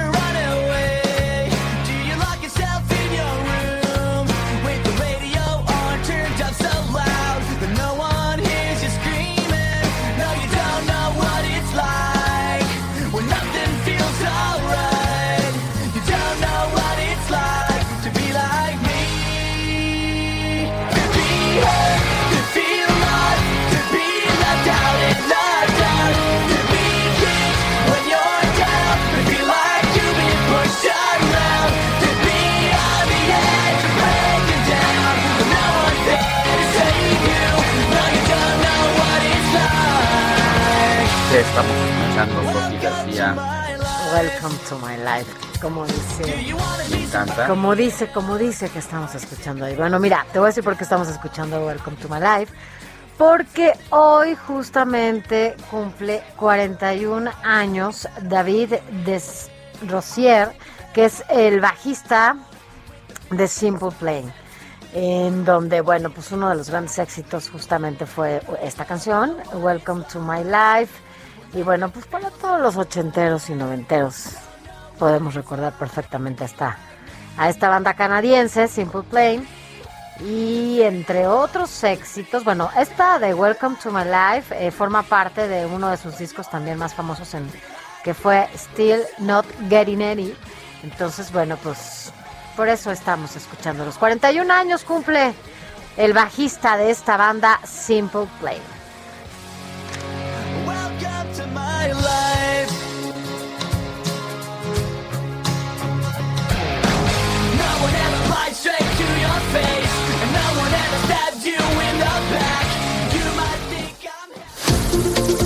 Informativo El Heraldo Fin de Semana con Sofía García y Alejandro Sánchez.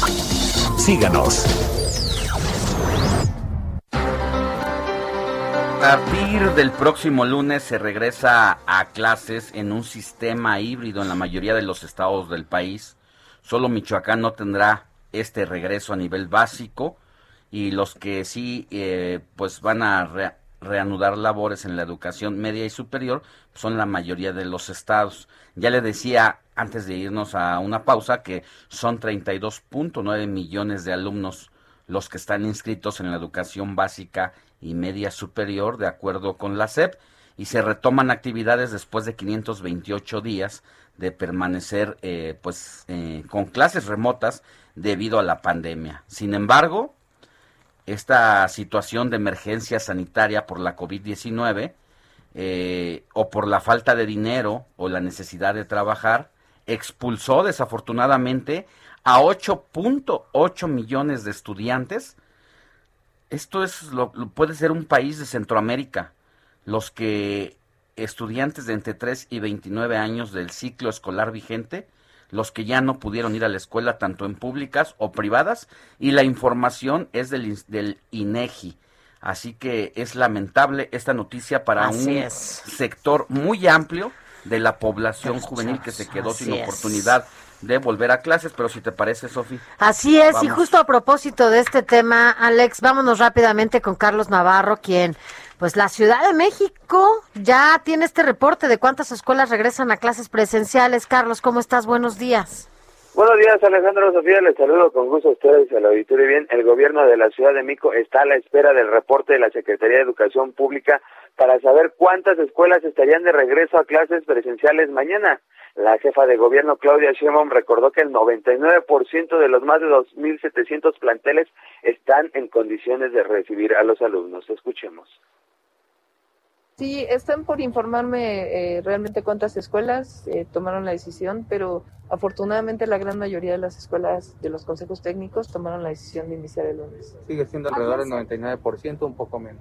Eh, en términos de las escuelas eh, rehabilitadas, sí. En términos de cuántas escuelas van a entrar, pues la SEP nos informará en un rato cuán- cuántos consejos técnicos definieron que ya se entre. Pero es la gran mayoría. Para el retorno a las aulas en la capital del país está previsto 1.7 millones de alumnos de educación preescolar, primaria y secundaria de más de 9.000 escuelas públicas y privadas, así como 282.300 integrantes del sistema educativo. Y es que entre las alcaldías que mayor número de escuelas tienen son Iztapalapa con 1.647 y Gustavo Amadero con 1.271. En contraste, Milpalta cuenta con un total de 121 escuelas. La mandataria capitalina señaló que tienen un contem- contemplado un incremento considerable en la movilidad de la Ciudad de México mañana, por lo que se van a implementar medidas extraordinarias. Escuchemos.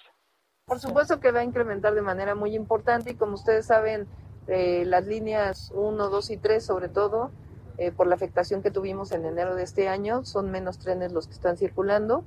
Eh, dado el avance que tiene este proyecto, van a poder circular más trenes, pero para poder fortalecer va a haber transporte público, tanto el gobierno de la ciudad, trolebuses, eh, metrobús, se va a orientar que eh, en el caso de la línea 1, por ejemplo, puedan utilizar la línea 9, que también tiene interconexiones, y también el transporte concesionado, que va a tener un costo de 5 pesos. Mañana la Secretaría de Seguridad Ciudadana de la Ciudad de México va a implementar un operativo para la vigilancia de regreso a clases con un total de 8.000 elementos, así como 2.134 vehículos.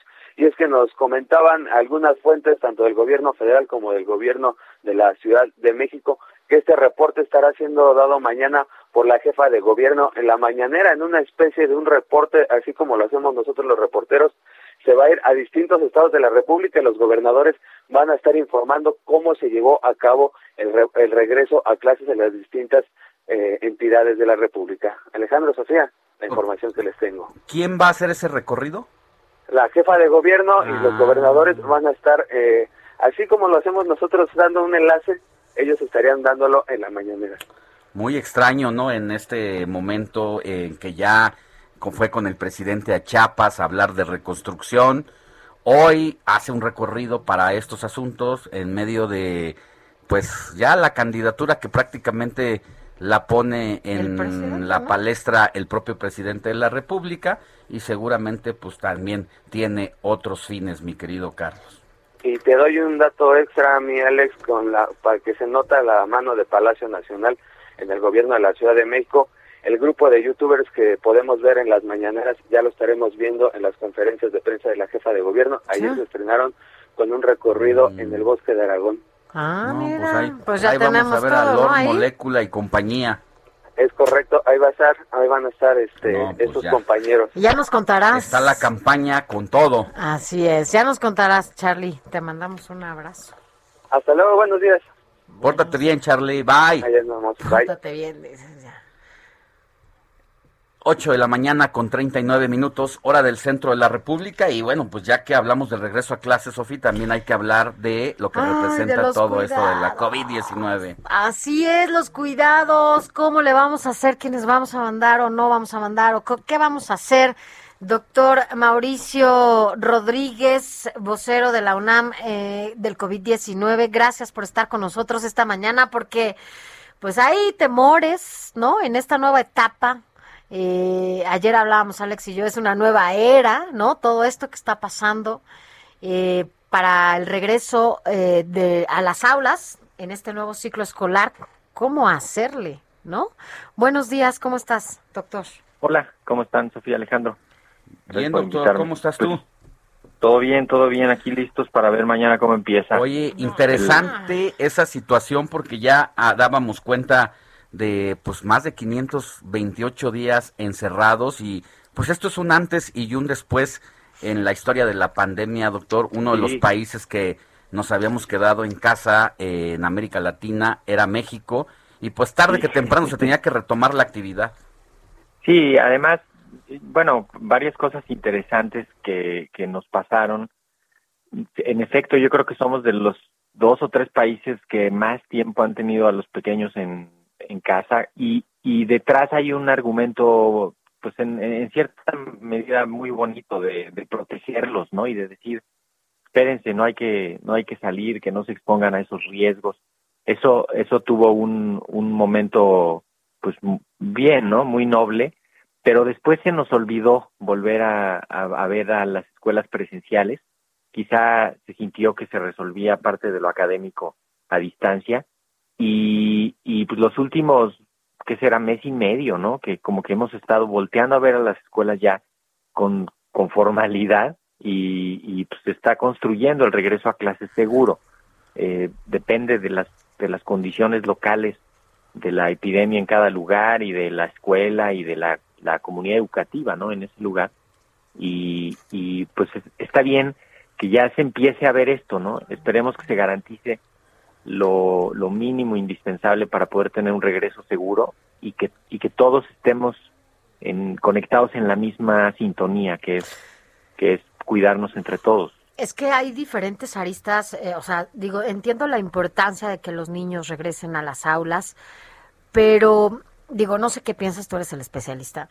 Eh, en este tenor es, creo que no se, no se implementó una estrategia eh, que pudiera justamente llevar a los niños seguros a las aulas en materia sanitaria, en materia de salud mental. O sea, hay muchos niños que van a regresar con duelos, con, con, con cuestiones de ansiedad, con, Sí. con todo lo que se ha desatado, doctor. Entonces, Sí, ¿cómo hacerle para que dentro de un salón de clases las cosas sean distintas y solo un cubrebocas sea tu, tu herramienta, ¿no? Bueno, para los niños. Pues, bueno, lo, lo, esto que comentas es fundamental, Sofía, porque las escuelas van a ser ese lugar de reencuentro donde pues van a ver primero volverse a ver las caras muchos y, y ver qué pasó ahí no en la en la epidemia. Y va a ser pues desde retrasos educativos muy importantes hasta reconfiguraciones familiares duelos enfermedad discapacidad no Eh, todo eso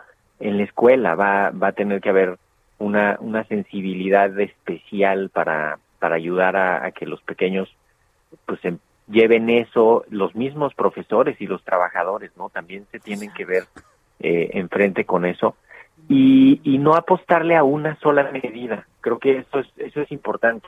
El, el COVID no tiene no tiene una sola forma de, de prevenirse, sino más bien pues, es la suma de varios de varios elementos. Entonces, pues cubrebocas, ventilación, usar los patios, tener actividades que, que promuevan la higiene, facilidad para la higiene, sana distancia, diseño de actividades en, en- dentro de la escuela, ¿no? Y, y una cosa que a mí me parece muy, muy importante destacar es, eh, tiene, las familias tienen que evitar otros riesgos.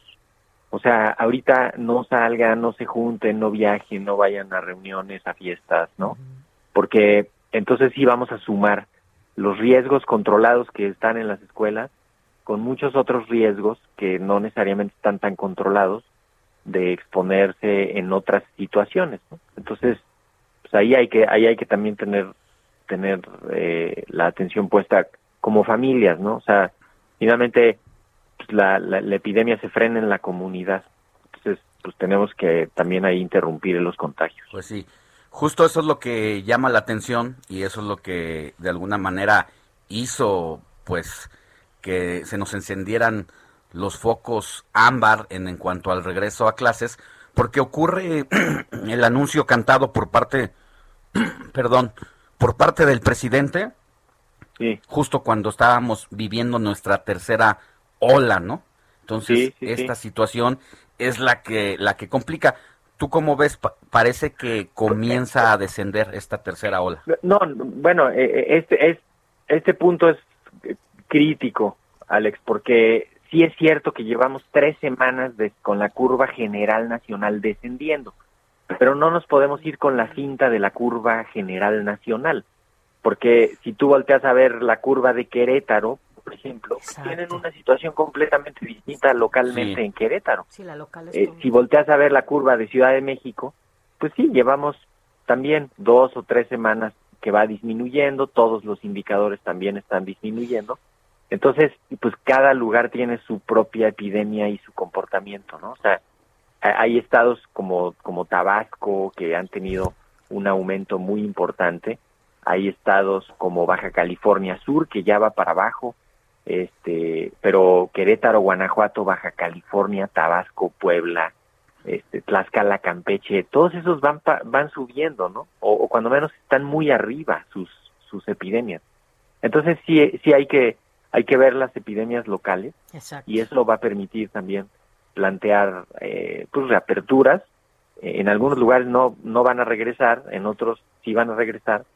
Entonces lo importante que yo creo que era la- el primer objetivo era vamos todos a voltear a ver las escuelas, ¿no? Yo creo que eso ya está ocurriendo y eso eso pues quizás sí hay que sí hay que celebrarlo porque no no habíamos volteado a verlas. ¿eh? No, estaban, incluso por eso estaban abandonadas, doctor. O sea, muchas Sí, de ellas sí. incluso fueron saqueadas, ¿no? No te puedes explicar esa situación, pero pues tan no las voltearon a ver que por eso están saqueadas. Y tienen una situación muy compleja las escuelas porque sus presupuestos dependen, por ejemplo, aquí en la Ciudad de México tengo entendido que dependen de las alcaldías, alguna parte de sus presupuestos. Sí. Entonces, imagínate qué complicado que, que tienes que articular con las alcaldías y a ver si le alcanza a las alcaldías porque pues, deben de tener muchísimas escuelas algunas. Entonces, eh, eh, es, es difícil articular una respuesta. Mucho en muchas escuelas públicas, los padres de familia son los que resuelven que si que si hay un lavamanos, pues no hay lavamanos. Si quieren que haya, pues pónganlo ustedes, ¿no? Dicen. Y ahí están los papás y las mamás en, en unas faenas y en unos pequios ahí comunitarios.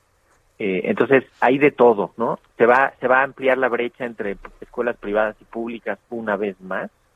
Las escuelas privadas en general seguramente tendrán eh, condiciones más favorables, Claro. ¿No? Entonces eso eso también está está muy difícil y lo más importante pues es no mandar a los pequeños si están enfermos aunque sea con una un- cualquier molestia ¿eh? ahorita cualquier molestia no los vayan a El mandar escuela. menor, sí, el menor Sí, sí, síntoma. sí, sí. Y igual si en casa hay un enfermo, tampoco Claro. tampoco lo manden. Si hay si en casa hay un enfermo de COVID, no lo vayan a mandar a la escuela al niño o a la niña o no vayan a ir a trabajar en caso de que trabajen en una escuela. Las primeras dos Porque semanas, perdóname, perdóname, te interrumpí. el riesgo. Sí, las, las primeras dos semanas son críticas. Son, ¿eh? son clave, ¿verdad? Sí, increíble sí, sí, sí, son clave. Vamos a empezar a ver si, si empieza una tendencia y vamos a ir viendo lugares donde, donde puedan haber brotes y hay que tomar acciones ahí locales, ¿no? Básicamente el aislamiento por 10 días, cerrar el salón este, y, y frenar a las familias involucradas, 10 días que se rompan los contagios y luego regresar paulatinamente. Claro, porque hay que decirlo, a lo mejor a los niños no les afecta tanto el tema del COVID, aunque hemos visto no algunos datos Sí, en ese y tenor. eh, esto también también es importante rápido, nada más decirlo, eh, si se identifica rápido, si se vigila, si se le dan cuidados generales y se y se está pendiente de la evolución, la la pues es favorable, ¿no? La, la evolución es favorable. Si se automedican, si se retrasa la atención, si si no le ponen atención a la enfermedad y el niño está tres, cuatro días tosiendo y con fiebre y no le ponen atención suficiente, pues ahí siempre puede haber el riesgo de complicaciones. Entonces, ahorita sí hay que hay que tener ubicados dónde están los kioscos para las pruebas, qué se necesita para eso, este y, y dónde están los servicios médicos, tener cerca el, el dato de los pediatras que atienden a los pequeños o de la, la sí, los datos de, ¿no?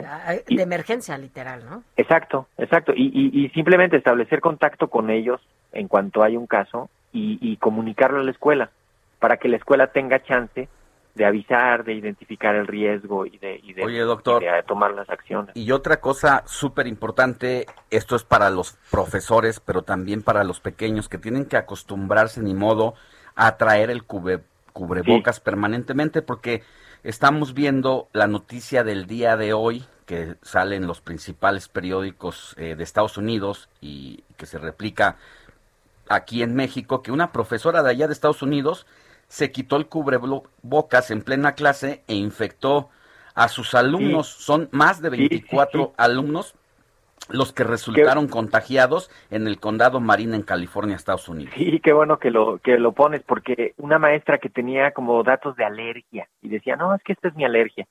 Se quitó el cubrebocas solo para hacer una lectura en voz alta en su grupo y se contagiaron a partir de ahí 26 personas, cinco niños, siete niños de su salón, ocho niños y luego este gente de los salones de al lado, eh, porque justo se no, no es de que el virus se fue volando hasta los otros lados, sino que de ahí se fueron haciendo otros contagios y terminaron siendo 26 personas que si hubiera tenido el cubrebocas en todo momento no se contagia. Entonces, ventilación, ventanas abiertas, puertas abiertas, cubrebocas y sesiones cortas. Traten de que las, las clases tengan sesiones cortas para que no estén todo el tiempo allá adentro Ay, sí, los pequeños, ¿no?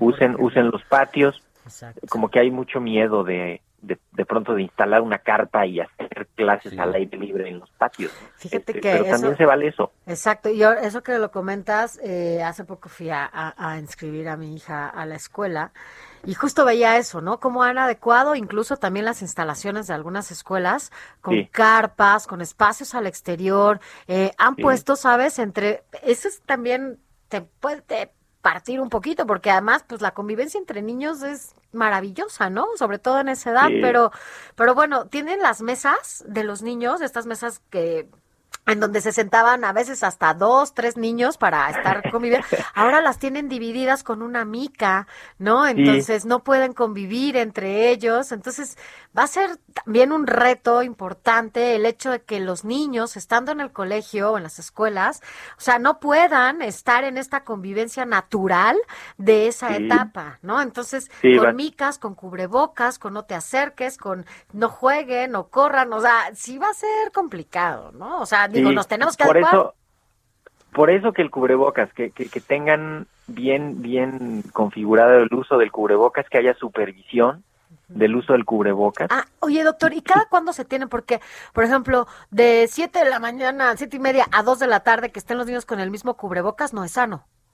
no no es sano seguramente se va a llenar de, de líquido de saliva moco pues que por eso tienen que llevar dos cubrebocas adicionales en una bolsita este quitárselo en cuanto esté húmedo. Podría ser como ponerlo fijo de a ver entrando del recreo te cambias de cubrebocas ya. No importa si está limpio o sucio te cambias de cubrebocas lo guardas en una bolsita en, en tu en tu mochila este y sacas el limpio y ya y que no cambien el cubrebocas no ya nos ha tocado ver pequeñitos que es que está más padre el de fulanito y entonces cambiamos de cubrebocas eso, eso Doctor, que no que no vaya a ocurrir Es- Estamos hablando con el doctor Mauricio Rodríguez. Él es eh, vocero Del- para el tema del COVID-19 por parte de la Universidad Nacional Autónoma de México. Y la verdad es que vamos a necesitar mucho, mucho la empatía y la ayuda de los padres de familia en este regreso a clases, porque luego también le queremos dejar todo a la autoridad correspondiente, ¿no? No, y, y ahí en las escuelas, pues la comunidad es, es todos, ¿no? O sea, se tiene que avisar cuando haya un caso en serio, sin miedo, no tiene que haber reprimendas ni regaños, ¿no? Este, tienes que aislarte, tienes que tener como esta capacidad de decir, a ver, no estoy bien, no puedo ir, ¿no? Y, y avisar, este, y no sacarte de onda si te avisan que, pues, que tu hijo es parte de una cadena de contagios. Bueno, pues ni modo, ¿no? Así es esto y así va a ser. Van a haber brotes, se van a cerrar grupos, se van a cerrar escuelas. No, eso es parte del proceso natural de esta epidemia. Entonces, también no vayan a pensar en que ya, si hay un caso es fracaso, y, este, y si hay, y si cierran un salón, entonces ya valió. Y, no, no, no. Hay, hay que, hay que tener ahorita un poquito más de, de tranquilidad. La mayoría de los adultos cercanos a los pequeños ya van a estar vacunados, la, prácticamente todo el personal de las escuelas también. Entonces, Que no podemos, nos azotemos, ¿no? Los papás, por lo menos. pues es que eh, si hay una parte, no, no nos confiemos Sí. demasiado. Sí, sí. Y, y concentrémonos donde sí funciona. Donde los sí, tapetes, claro, por ejemplo, no, no funcionan. Ay, ya nos tenemos que ir, espacios, Doc, no. que nos van a cortar. Pero bueno, Pero bueno, gracias como siempre, doctor Mauricio ya estaremos Rodríguez. hablando. Gracias. La noticia no descansa. Usted necesita estar bien informado también el fin de semana. Esto es Informativo Heraldo Fin de Semana. Informativo Heraldo Fin de Semana. Regresamos. En Soriana bajamos los precios. Ven y compruébalo. Como en polvorones, triquitraques y canelitas de 300 gramos, lleva 2 por 50 pesos. Y en leche Lala fresca o UHT de un litro, lleva 3 por 75 pesos. Soriana, la de todos los mexicanos. A agosto 29. Aplican restricciones. Aplica en Hiper y Super. Noticias a la hora. Heraldo Radio le informa. 9 de la mañana en punto, el paso del huracán Nora por Jalisco dejó de manera preliminar severas afectaciones en el municipio de Cihuatlán.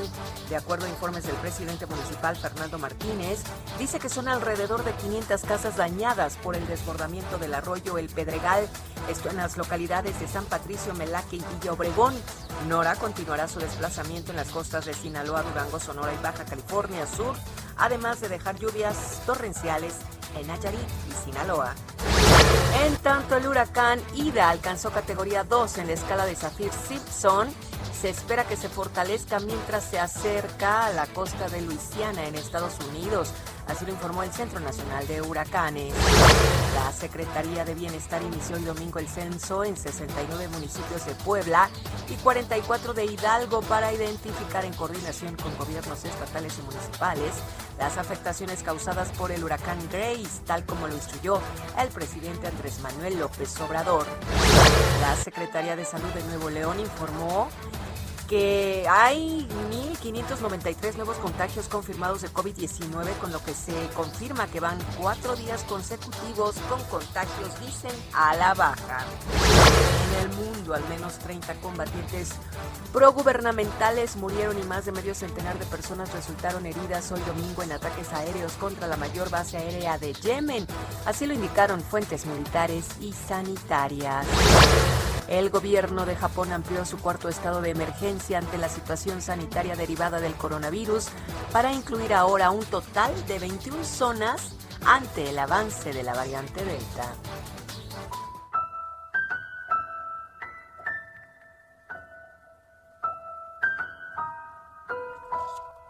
El próximo mes de noviembre se conmemoran 20 años del lanzamiento de Harry Potter y la piedra filosofal en la pantalla grande. película que rompió récords en taquilla, convirtiéndose en el film más taquillero en su primer fin de semana. Y en honor a este aniversario especial, entre septiembre y diciembre, el mundo mágico invitará a la comunidad de fans a celebrar estos 20 años de magia con Harry Potter y la piedra filosofal, comenzando con un evento digital en vivo para conmemorar el día de Back to Hogwarts. Esto es el primero de septiembre.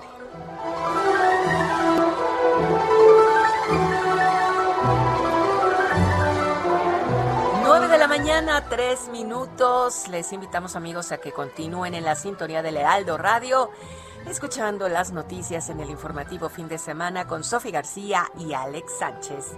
Les saluda Mónica Reyes.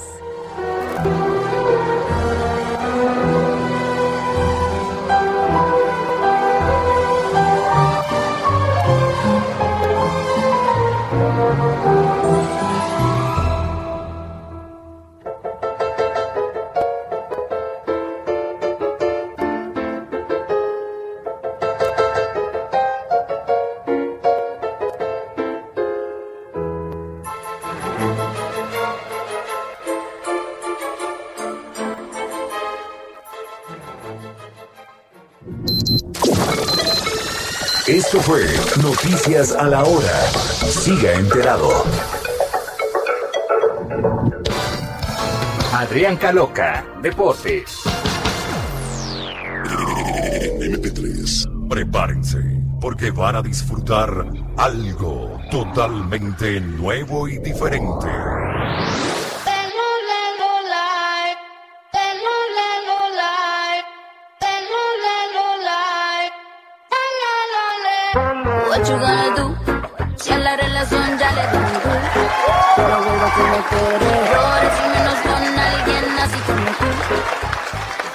Presentamos al gran Adrián Caloca, que nos trae lo mejor de los deportes, ¿o no, mi querido Adrián? Así es justamente para el mejor informativo con mejor periodista el turismo, Alex, ¿cómo no? Aquí, aquí todos nos echamos flores porque estamos con toda la actitud, ¿o no, mi querido Alex? Así es, así cerramos y así abrimos la semanita. Exactamente, con muchísima información deportiva, porque déjenme contarles que por lo mientras, ahorita los resultados del, del de los partidos de ayer, justamente de la actividad sabatina de la jornada 7 del torneo de apertura, las Chivas sobre la hora, de verdad sobre la hora en tiempo de compensación, sacan la victoria dos goles por uno sobre el Necaxa, Tigres empató ayer en el Volcán a uno frente al Atlas, y América, aún con la expulsión de Richard Sánchez, aguantó el empate en León, a uno también, entonces pues bueno, esta situación fue lo que se presentó el día de ayer. Para hoy, ya en lo que es al cierre de la jornada, ah, bueno, y con el empate América mantiene el liderato. Para la jornada de hoy, triple cartelera este domingo a mediodía, Pumas juega en la capital del Estado de México frente a Toluca, Santos recibe en la comarca lagunera a Juárez a las 6 de la tarde y para cerrar a las 8 de la noche en la cancha del Estadio Azteca, Cruz Azul recibirá al Pachuca. En cuanto a información de la Fórmula 1, cabe resaltar que desde el día de ayer ha habido muchísima neblina y casi no ha dejado de, de llover allá en el circuito de Spa-Francorchamps en el Gran Premio de Bélgica. Y esto ocasionó que, instantes antes de que estuviera programado el inicio de la carrera del día de hoy, Sergio Checo Pérez se estrellara y esto le provocó un fuerte golpe a su auto. Él salió ileso, pero su auto sí se dañó, por lo cual los medios de inmediato dijeron que pues incluso antes de la carrera ya no iba a poder participar el mexicano debido a esta colisión, pero la carrera que estaba programada para hoy a las 8 de la mañana hora de México lleva ya más de una hora de retraso, no ha podido iniciar por las condiciones climatológicas y esto le ha dado la oportunidad al equipo de, de su escudería que justamente renovó ayer un, un año más en su contrato pues la oportunidad de, de poder reparar el auto aún no queda y aún no se sabe si sí va a poder participar o no pero por lo menos esta situación que a su vez fue jugó en su contra por chocar ahora le juega a su favor para ver si le da tiempo a que puedan reparar el coche y pueda participar en lo que es la carrera del día de hoy y para cerrar la cereza del pastel que todo el mundo está esperando este domingo. Hoy a las 2 de la tarde, si no pasa algo raro, Lionel Messi estaría debutando con el Paris Saint Germain allá en la Liga de Francia. El PSG visita al Brest y ya todo el mundo tiene agendado que hoy a las 2 de la tarde debuta Messi con el cuadro francés. ¿Cómo ves, Alex? Pues aquí a la expectativa, mi querido Adrián, porque los seguidores de Lionel Messi, independientemente del equipo en el que eh, preste sus servicios, pues están a la expectativa de ya verlo jugar, cómo va a ser este debut, cómo va a correr por esas tierras parisinas. Eh, entrenando se le ha visto ya en, en activo, pero pues falta ya la hora de la verdad, que es el después del pitazo inicial del partido, pues ya verlo en acción, mi querido Adrián, y va- vaya que son millones y millones de seguidores, ya lo comentábamos la vez pasada, como en su cuenta de Instagram y de redes sociales se incrementó en más de 50 millones el número de seguidores de ese equipo del Paris Saint Germain. Así es, justamente. Y Alex, no podíamos dejar olvidar cómo se nos estaba olvidando. Las medallas de esta madrugada, más, más para México. Ya son siete en este evento deportivo que se está realizando allá en Japón. Son siete, llegan dos más de bronce. Lenia Rubalcaba en, yu- en judo, sí.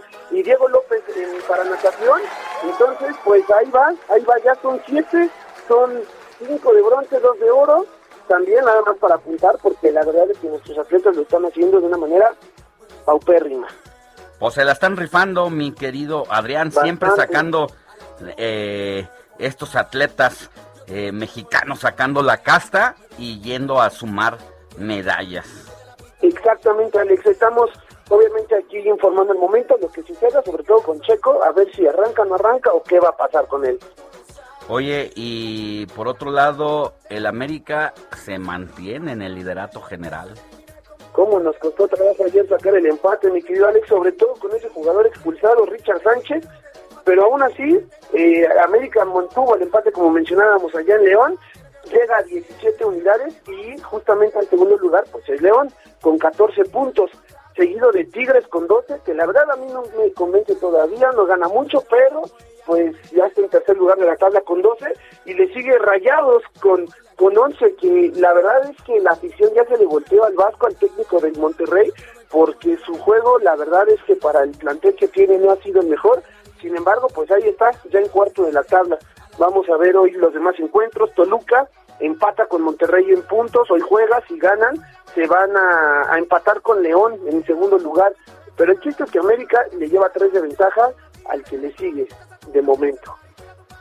Bien, bien, bien. Eh, pero sin duda, sin duda, yo creo que de toda la jornada deportiva nacional e internacional, pues ya dijimos aquí, los ojos del mundo, eh, esperando que Leonel Messi salte a la cancha por fin, porque además iría con otras figuras grandes, ¿no? Como la del propio eh, joven francés, que Kylian Mbappé, es una, pues también una sensación verlo.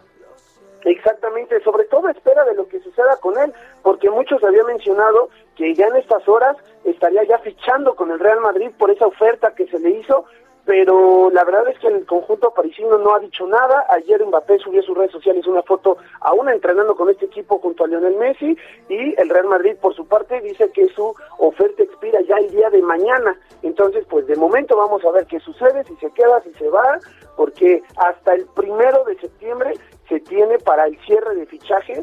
Entonces, hasta ese día todo puede pasar. Muy bien, mi querido Adrián, pues aquí Quique insistentemente mandándote saluditos, ojitos, pispiretos, como ya tú sabes. Nos vemos mañana. Adiós, adiós. Adiós, adiós, muchachos, que tengan muy buen domingo todos. Buena semana, mi querido Adrián, hasta pronto. Tengo la necesidad de saber cómo te va y si aún me sigue amando. Informativo El Heraldo Fin de Semana Sofía García y Alejandro Sánchez. Síganos.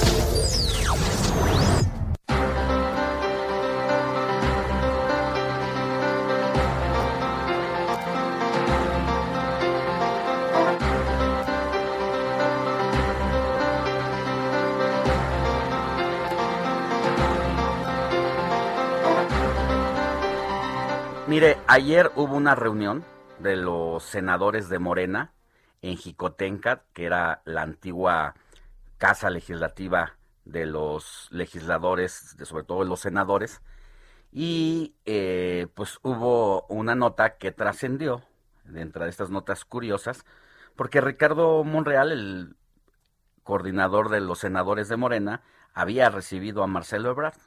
Estaban en la misma mesa, codo a codo, porque usted lo sabe, los dos están buscando la candidatura presidencial, al menos son dos de los suspirantes, lo han dicho abiertamente que están trabajando para ello, y de ahí eh, se le barrió al senador Ricardo Monreal, pues eh, una confusión que quiso decir y pronunciarse sobre lo que estaba pasando el conflicto en Afganistán.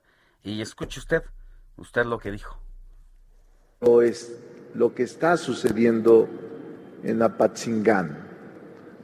Perdón, no en Apatzingán, en Afganistán. Se parece, pero como nunca leo, quizá deba de leer. Es Afganistán. Porque Michoacán es muy bonito, pero eso no lo puede platicar el senador Cristóbal Arias o la senadora Blanquita. Pero nos interesa conocer su punto de vista sobre Afganistán. Bueno, ya después el senador Ricardo Monreal, un poco riéndose de sí mismo, escribió un Twitter en el que sube su video donde dice, en la casa del jabonero, el que no cae resbala. Saludos a la gente de Apatzingán, Michoacán. Ánimo. Bueno, en medio de este acto simpático, sin embargo, hay que trasladarnos a lo que está ocurriendo allá en Afganistán, porque está la situación cada vez más complicada. El próximo martes se vence el plazo para que el- todas las fuerzas eh, federales o las fuerzas, eh, los soldados, vaya, abandonen, tengan que aban- abandonar ya el territorio de Kabul, porque todo lo que está ocurriendo en torno al aeropuerto es que están yendo a evacuar a algunas personas y lo que piden los talibanes es que ya de una vez por todas se vayan todos los extranjeros y dejen en paz a los habitantes de aquel país. Eso es lo que dicen los talibanes. Sin embargo, conforme se acercan las horas, han ocurrido distintas explosiones. No se diga todavía esta mañana ocurrió un atentado en el que hay al parecer muertos y lesionados cosa que ya venía ocurriendo en el transcurso de los días pasados, pero hace una semana platicábamos y nos quedamos con muchas preguntas más, sin embargo también se ha ido actualizando la información y es un gusto tener a Moisés Garduño García, él es profesor titular de Relaciones Internacionales en la UNAM, y él es especialista de Medio Oriente. Se, eh, no, logramos establecer todavía la comunicación con él, pero ahora, ahora lo, lo retomamos. Eh, los talibanes cerraron el sábado el aeropuerto de Kabul a la mayoría de los afganos que esperaban ser evacuados y la mayoría de los países de la OTAN retiraron sus tropas después de dos décadas en Afganistán, poniendo fin a un frenético puente aéreo que los líderes occidentales reconocieron que seguía dejando atrás a muchos de sus ciudadanos y aliados locales. Estados Unidos que dice que los vuelos continuos han evacuado a más de 100 mil personas desde que los talibanes se apoderaron de Kabul el 15 de agosto, mantenía el puente aéreo ante el plazo de retirada fijado por el presidente Joe Biden para el martes. Fuera del aeropuerto, los talibanes desplegaron más fuerzas el sábado para evitar que se reunieran grandes multitudes de un devastador ataque suicida dos días antes. El ataque suicida del jueves mató a 169 afganos y 13 soldados estadounidenses. Fue obra de la filial afgana del grupo Estado Islámico y que luego, eh, pues, el gobierno de los Estados Unidos, a través de sus misiles, pues bombardeó un sector de Afganistán donde se creía que había uno de estos líderes islámicos, esta situación tensa, la, pues, el estado en que se encuentra eh, Afganistán, que después de 20 años ocupa el territorio de nueva cuenta y el trasfondo también que mucho tiene que ver este, este caso está relacionado con el tráfico de drogas. Afganistán es uno de los principales países, no uno de los principales, es el principal productor de opio y amapola en el mundo y aunque Estados Unidos se propuso con su tecnología de punta lanzar misiles para acabar de una vez por todas con estos grupos de talibanes que todavía se dedicaban tras la muerte y la ejecución de Osama Bin Laden, usted sabe, el que orquestó los ataques a las Torres Gemelas, eh, dejó sin embargo a un grupo de seguidores fieles, preparados, que se han dedicado a esta situación y lejos de acabar con eh, la siembra de amapola y el trasiego, cada vez se fueron expandiendo. La geografía de aquel lugar es súper complicada y eso impidió que Estados Unidos venciera a los talibanes y hoy ha decidido Estados Unidos pues darse por vencido y terminar de una vez por todas de abandonar ese ese territorio. Así que más adelante retomamos la información de Afganistán, pero vámonos, vámonos, eh, eh, una, una cosa dentro de todas las tragedias que ocurren como esta situación que está pasando allá, pues siempre hay historias, historias lindas, por llamarlo de esa manera, aún en las peores circunstancias. Y fíjese que le cuento que una bebé nació durante un vuelo de evacuación de Afganistán y los padres res- eh, decidieron llamarle con el nombre del avión que abordaba. Al menos tres bebés ya habían nacido durante la operación de evacuación de Afganistán, uno de ellos una niña afgana que nació después de que su madre se pusiera de parto cuando el vuelo militar de Estados Unidos en que era transportada estaba aterrizando en Alemania. La niña fue bautizada como Rich.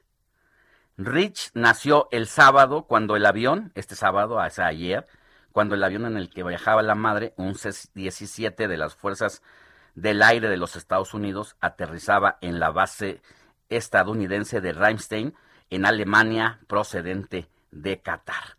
Así la- la- las cosas de esta nena que llegó al mundo en una situación pues que seguramente nunca se le va a olvidar y que quedará marcada para toda la vida, dado que abandonaba su país donde había sido concebida para nacer en el aire y ahora se llamará Rich como el avión que la rescató a ella y a su madre de las manos de los talibanes. 9 de la mañana con 20 minutos, seguimos con más.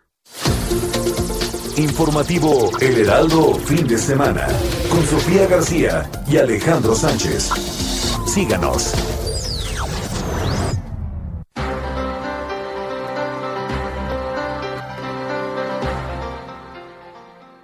No podemos seguir, eh, no podemos dejar de mencionar este regreso a clases porque pues marca un antes y un después en medio de la pandemia. Tendremos que ver qué tan preparados a esto va a ser a la hora de la verdad cuando ya los pequeñitos estén en las aulas. Habrá quien quiera mandar a sus hijos y quien no.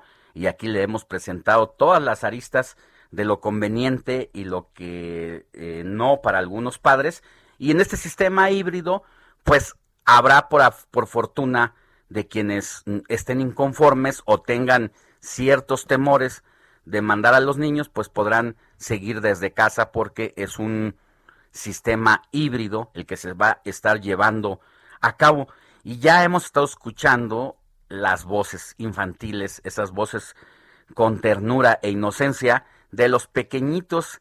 Que piensan, la mayoría de los que hemos oído son chavitos que sí quieren volver a las aulas a partir del día de mañana porque muchos no conocen a sus a sus amiguitos, no conocen un salón de clases, pero también están los que todavía se niegan y la han pasado a todo dar en casa y aquí están los testimonios. Hola, ¿tú qué opinas de que los niños regresen a clases presenciales? Bueno, pues yo sí quiero volver a clases, pero ando mal de COVID-19 y no quiero ir a la escuela así porque podría contagiar a otros niños y yo no quiero. ¿Tú qué opinas de regresar a clases presenciales? Bueno, pues yo sí quiero porque ya le extraño y quiero estudiar más, pero pues ahorita no quiero y creo que no es el momento correcto. Una pregunta, ¿a ti te gustaría ir a clases presenciales? Sí, pero no quiero ir a la escuela porque me voy a enfermar de COVID. Ahí tiene. No quiero ir a, a la escuela porque me puedo enfermar de COVID. Bueno, pues ya dependerá de el padre que tendrá que escuchar a las criaturas, pues también que respete su derecho a no ir a clases, pero eso no puede evitar, chiquitines, que ustedes se pongan a estudiar.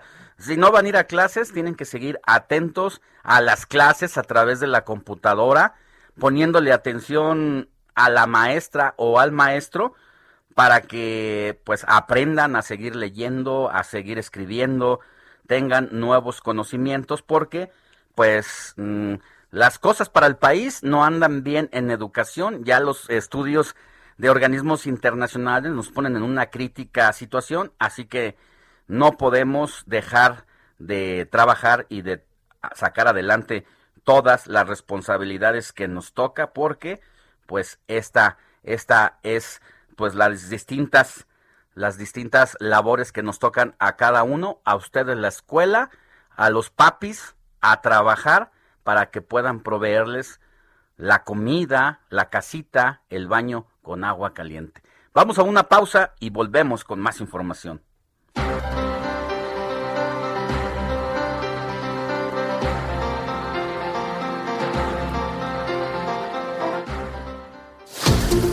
La noticia no descansa. Usted necesita estar bien informado también el fin de semana. Esto es Informativo Heraldo Fin de Semana. Informativo Heraldo Fin de Semana. Regresamos. En Soriana bajamos los precios. Ven y compruébalo. Lleva unas galletas saladitas Gamesa de 330 gramos más dos latas de atún Dolores en agua o aceite de 140 gramos por solo 49.90. Soriana, la de todos los mexicanos. A septiembre 19. Aplican restricciones. Aplica en Hiper y Super. Hoy, 29 de agosto, se festeja el Día Internacional contra los Ensayos Nucleares. La celebración fue establecida en 2009 por la Asamblea General de Naciones Unidas para conmemorar el cierre del sitio de pruebas nucleares Semipalatsky, esto en la Unión Soviética, donde el gobierno de ese país realizó sus primeras pruebas nucleares en 1949. Dejó de operar un 29 de agosto de 1991.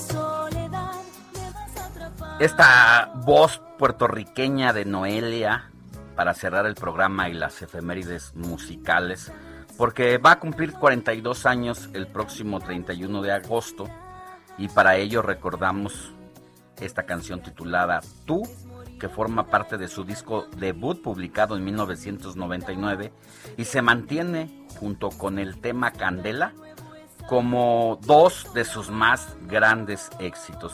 Escuchemos otro poquito de Tú de Noel. Mientras que naufrague justamente en ti, y tú, mi locura tú, me atas a tu cuerpo, no me dejas ir, y tú, adherido aquí.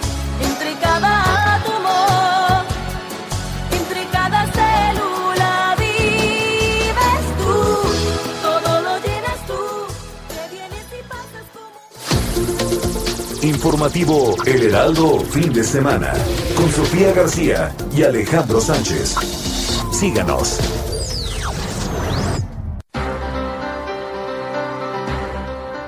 Nueve de la mañana con 33 minutos, hora del centro de la República. Mire, desafortunadamente el estado de Hidalgo está entre las entidades con mayor incidencia de violación y ataques a las mujeres.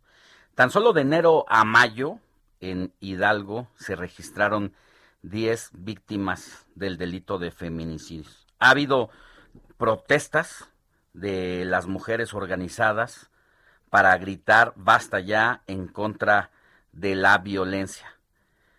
Y en este contexto, el Congreso de Hidalgo nombra procurador de justicia al ex ombudsman, sí, titular de la Comisión Nacional de los Derechos Humanos de allá, de la entidad, una y, y de la Comisión Estatal, y después de rendir protesta ante los legisladores, pues precisamente tiene como prioridad una política de perspectiva de género por el alto impacto que esto está ocasionando.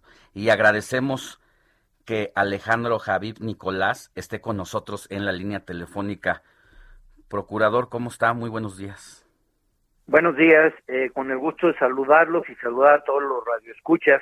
Es para mí una oportunidad de poderme dirigir a los hidalguenses y a los mexicanos, así es que estoy a sus órdenes. Pues con 25 votos a favor, es usted hoy el nuevo procurador y cuéntenos cuáles son las acciones inmediatas que va a tomar. Bueno, una vez que rendí protesta en el cargo de procurador, la primera reunión de trabajo que tuve fue precisamente con toda la estructura directiva de la Procuraduría, subprocuradores, fiscales, directores generales, directores de área, y el primer mensaje que les dirigí fue en el sentido de que durante mi administración al frente de la Procuraduría se tendrá que garantizar el que los servidores públicos sean empáticos con la gente. Desafortunadamente la percepción que tiene la ciudadanía de la institución no es la más adecuada, no es la más correcta. Las personas se quejan y eso lo veíamos desde la Comisión de Derechos Humanos precisamente, eh, como usted lo comenta, se quejan de la debida atención. Por un lado, en algunas ocasiones se les niega el iniciar una carpeta de investigación. Por el otro lado, existe el desánimo de presentar una denuncia porque creen que su asunto no va a llegar a feliz término. También se inhibe la, la presentación de la denuncia porque piensan que se les va a pedir dinero o porque eh, tienen el temor de estar cerca de un agente del Ministerio Público y que sean eh, maltratados o revictimizados. Toda esta percepción la tenemos que ir cambiando de manera inmediata y la primera eh, forma de, de lograrlo, de conseguirlo, es siendo empáticos con la gente, porque las personas no se acercan a la Procuraduría a platicar, se acercan a presentar una denuncia porque fueron víctimas de un delito o cuando menos eso piensan, hay que orientarlos, hay que canalizarlos y cuando así proceda, pues hay que iniciar la carpeta de investigación y realizar las investigaciones correspondientes para llevar a los responsables ante la justicia. Y muchas veces eh, el iniciar una carpeta de investigación por parte de quienes forman eh, el Ministerio Público, quienes se encargan de hacer las investigaciones, a veces de entrada nada más es la falta de tacto y la sensibilidad, ¿no? Efectivamente, también la siguiente instrucción que les di es que todos los asuntos sean tratados con perspectiva de género. Esto es muy importante, es algo que nos debemos de, tatuar los servidores públicos, de grabar en nuestro chip el tema de la perspectiva de género, porque eh, principalmente las mujeres, las niñas, niños y adolescentes, los adultos mayores, las personas indígenas, todos aquellos que están considerados dentro de los grupos de atención prioritaria, requieren eso precisamente, una atención prioritaria. Ha habido una violencia que ha quedado institucionalizada, por eso tenemos eh, casos, como usted comentaba, de eh, feminicidios, de violaciones, de abuso sexual, de maltrato. En el caso de Hidalgo hemos tenido un incremento, al igual que en la mayoría del país, en los casos de violencia intrafamiliar. Esto se suma eh, con una serie de factores como han tenido que ver la pandemia, el encierro, y bueno, pues tenemos la obligación de combatir este que es uno de los delitos que se presenta con mayor frecuencia en el Estado, al igual que las lesiones y el robo. Oiga, y delitos con mayor frecuencia, pero que según estaba leyendo en una información, que a pesar de eso, por casos de violencia de género en todas sus modalidades o la violencia familiar, no se han iniciado investigaciones.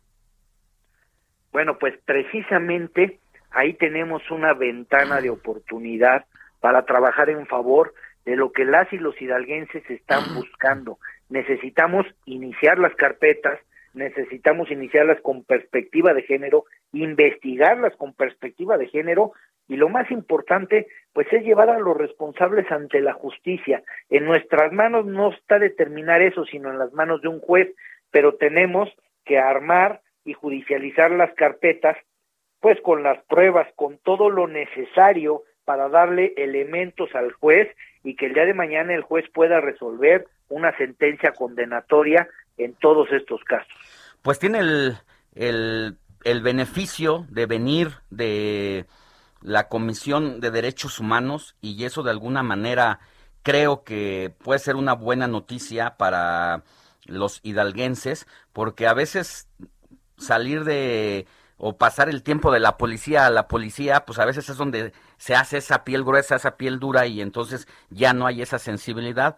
Usted conoce, eh, tiene la información más sensible y eso, como dice usted, puede ser la ventana de oportunidad que necesitan los hidalguenses pues para echar manos a la obra.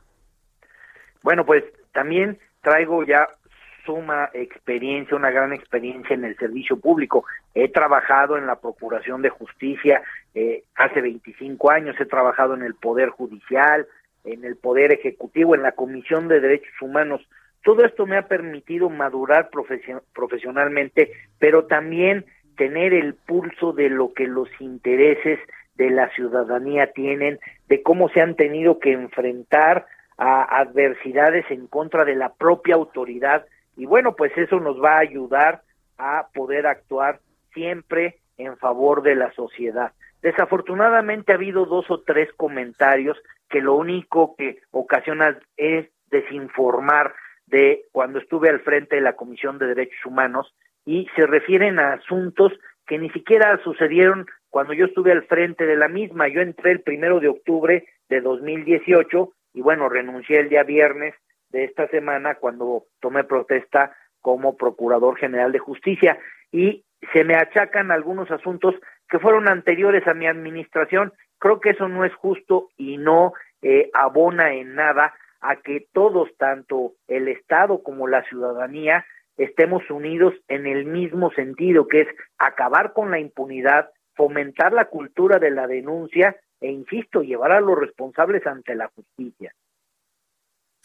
Aquí tuvo los micrófonos abiertos del informativo fin de semana del Heraldo Radio para escuchar eh, sus objetivos y esperemos en una eh, siguiente entrevista ya comenzarlo a, escuchar con los casos ya que tiene eh, abiertos y a quienes se ha llevado a la justicia, quienes eh, actúen al margen de la ley, quienes intenten atacar a las mujeres y cualquier otro delito, pero sobre todo esto porque es algo que se ha dejado crecer, que se lleve ante la justicia con todas las pruebas y ya estaremos hablando eh, procurador, pues en la siguiente para saber cuáles son los avances que está teniendo su administración al frente de la Procuraduría de Justicia del Estado de Hidalgo. De mi parte, toda la apertura, yo agradezco el espacio porque es una obligación de todos mantener informada a la ciudadanía. Soy de la idea de que debemos de trabajar con una política de puertas abiertas. Siempre habrá algunas restricciones en cuanto a la información que proporcionamos por el tema de la secrecía de las investigaciones, por cuidar el tema de protección de datos eh, personales y de la intimidad en cuanto a las personas. Pero insisto, agradezco mucho el espacio y estaremos siempre a la orden. Mucha suerte en esta nueva encomienda y hasta pronto. Hasta pronto, buen domingo. Es Alejandro González Javid, nuevo titular de la Procuraduría General de Justicia del Estado de Hidalgo. Informativo El Heraldo fin de semana con Sofía García y Alejandro Sánchez. Síganos.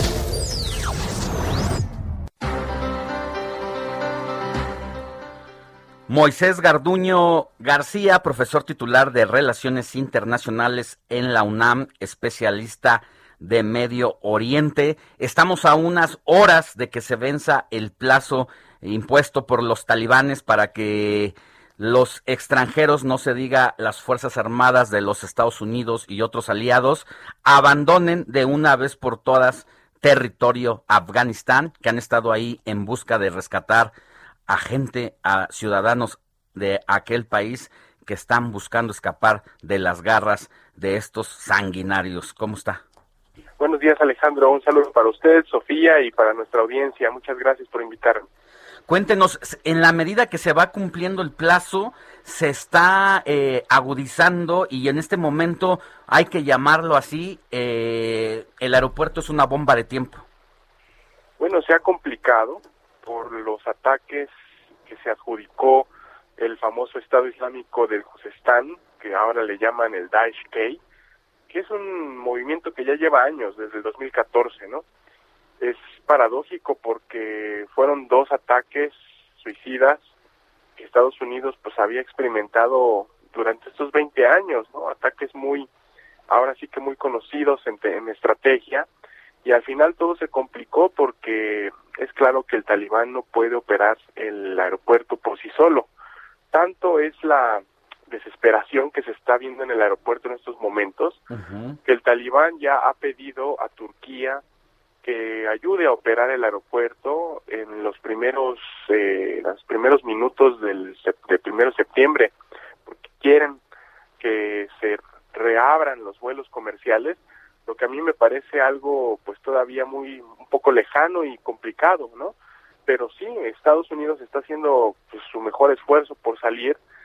La verdad es que fue complicado desde el principio que vieron que los talibanes tomaron en 12 días y no en 6 meses lo que ellos pensaban que se iba a tomar.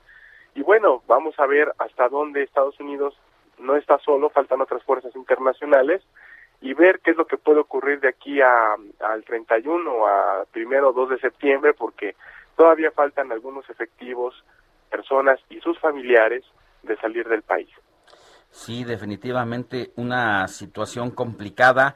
Eh, pues no les depara un destino, un buen destino eh, en lo inmediato a quienes se queden a vivir allá. ¿Y cómo ve eh, pues este tema de los organismos internacionales, la OTAN por un lado que está cuestionada eh, e incluso el gobierno de México busca su desaparición? Eh, ¿cómo, ¿Cómo van a funcionar los países en torno a esta situación que vive Afganistán? No, ahí hay dos cosas. Una cosa es la OTAN y creo que lo que está buscando el gobierno mexicano que se dio el día de ayer tiene que ver con la OEA. Son, son dos temas. Es la OEA, sí, tiene toda la razón. Pero efectivamente eh, han hecho declaraciones algunas personas de la OEA sumamente, este, eh, que dejan mucho que desear. ¿eh? Eso es verdad, sobre todo el jefe de la OEA. Pero la OTAN está en un realineamiento geopolítico, Alejandro. Está eh, dejando a Afganistán para hacer unos realineamientos estratégicos en Medio Oriente, tener más tropas en países aliados como Arabia Saudita, como Israel, Emiratos Árabes Unidos, concentrarse más en el Golfo Pérsico, pero también esas tropas que van a salir de Afganistán, presumo que van a tener otro objetivo estratégico en, en, en la frontera sur de, In- de India y de China, que tiene que ver con el mar de China y un reposicionamiento para poner atención a lo que está haciendo este país que con el cual están compitiendo muchísimo a nivel comercial. Este, también pues quisiera mencionar que China está creciendo mucho en términos económicos con esta nueva ruta de la seda y que China ve a Afganistán como un reto pero también como una oportunidad. Una oportunidad porque Estados Unidos se sale y China llena el vacío de poder que están dejando ahí en términos militares y económicos, pero también como un reto porque China nunca se ha involucrado en un conflicto como Estados Unidos lo ha hecho en Irak o como lo han hecho en Siria los rusos, por ejemplo, ¿no?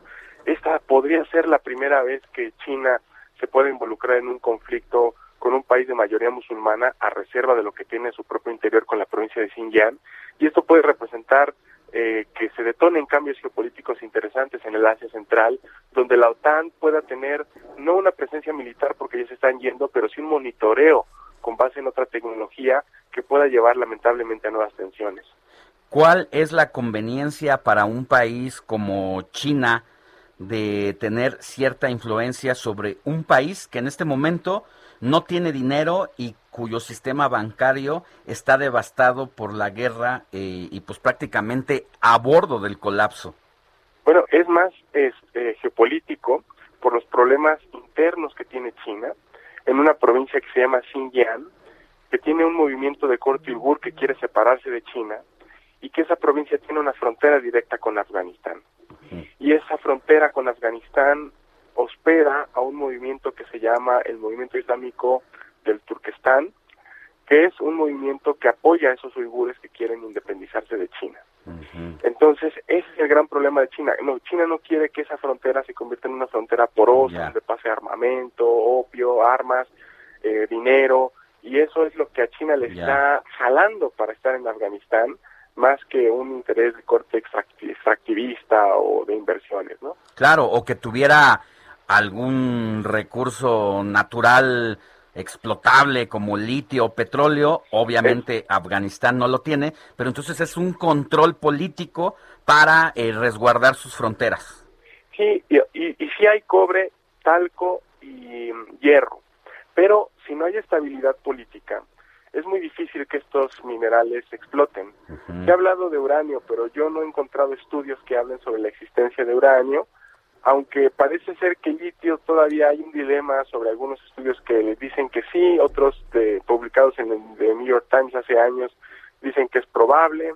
En, a ciencia cierta eh, no tenemos, es más, Alejandro, no tenemos ni un censo en Afganistán desde la época británica, de influencia británica. Entonces, la forma de extraer los datos es muy difícil, muy ambigua, y yo creo que en los próximos años serán una curva de aprendizaje para ver qué es exactamente lo que tiene Afganistán, lo que podría ser explotable, pero insisto, sin una estabilidad política, una transición ordenada, unos talibanes pues, disciplinados, como ellos mismos han dicho que van a hacer, va a ser imposible explotar cualquier tipo de minerales que pueda existir ahí. Ahora, lo que sí es explotable independientemente de la situación en la que se encuentre Afganistán, y hay que decirlo, pues es el, la, siembra de amapola. Sí, correcto. Y eso es lo que le ha dado a los talibanes dinero para seguir sobreviviendo en estos 20 años que estuvieron conteniendo la ocupación estadounidense. Pero también hay que decirlo, el mercado de estos eh, estupefacientes se encuentra en Estados Unidos y Europa Occidental, lo cual pues ahí también hay una serie de complicidades, de oferta y demanda que hace que los talibanes y otros grupos pues sigan explotando estos estos opacios, ¿no? Que dejan cantidades de dinero, yo he visto algunos eh, reportes de 3 mil millones de dólares anuales, con lo cual se puede entender pues porque los talibanes siguen teniendo armas, siguen teniendo recursos y sobre todo que lo trabajan en la frontera con Pakistán, que es una frontera también de corte pashtun, que es la misma etnia a la que pertenece la gran mayoría de los talibanes y desde esa frontera se exporta hacia mercados internacionales que los talibanes pues obviamente no tienen acceso. Bien, Moisés Garduño García, profesor titular de Relaciones Internacionales en la UNAM, especialista de Medio Oriente. Muchas gracias. Alejandro, un placer, muchas gracias, que tengan muy bonita mañana y excelente domingo. Excelente domingo. Escena, el mundo del espectáculo en el noticiero Heraldo.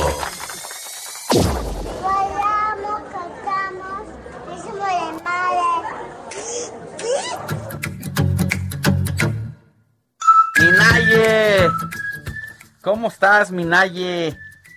Buenos Ramírez, editora de la sección Escena del Heraldo de México. ¿Cómo estás, Ale? Un gusto de hablar contigo otra vez. En dominguito, temprano, ¿Qué nos tienes de los espectáculos? pues como ya sabemos, mañana regresan los niños a la escuela. Bueno, no, no en su mayoría, pero sí a los que los papás van a mandar. Entonces, hablamos con algunos artistas para ver si ellos van a mandar a sus hijos a la escuela. ¿Y qué crees que nos dijeron? Que la ma- Ernesto La Guardia, Lidia Ávila, Chao, Carmen Muñoz, van, sí van a mandar a sus hijos a clases presenciales, pero claro, pues eh, nos dijo, por ejemplo, Ernesto La Guardia tiene tres hijos. Los tres hijos están en educación básica, están en primaria. Él dijo que él ya se aseguró de que la escuela tuviera los protocolos, de que eh, cómo los van a repartir, porque van a porque van a ir un día sí, un día no, cómo van a hacer eh, las actividades eh, al aire libre. Entonces, pero dice que desgraciadamente pues no todas las escuelas en México tienen esa posibilidad de, de garantizar seguridad a sus hijos. Pero él dice que él los va a mandar, ya están preparados, ya mañana es su primer día y que sí, van caminito a la escuela, ¿cómo ves?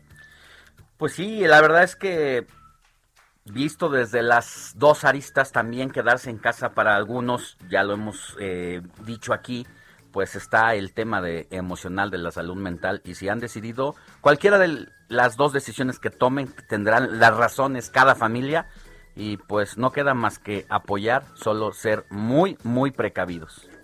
Exacto, eso es lo que también dice Lidia Ávila, porque ella tiene un, un hijo chiquitito, como de cinco años, dice ella va, eh, él va al kinder, entonces dice que es más difícil controlar a un niño que le, que le enseñes que no tiene que compartirse el sándwich, que no tiene que andarse abrazando, pero que sí ya están muy, su hijo pues ha estado dos años casi encerrado en la casa, entonces dice ella sí. que sí ya necesita socializar con otros niños, entonces por eso decidió que este lunes también va a mandar a sus Bien. hijos a clases presenciales. Minaye, te mando un abrazote y nos escuchamos la próxima semana.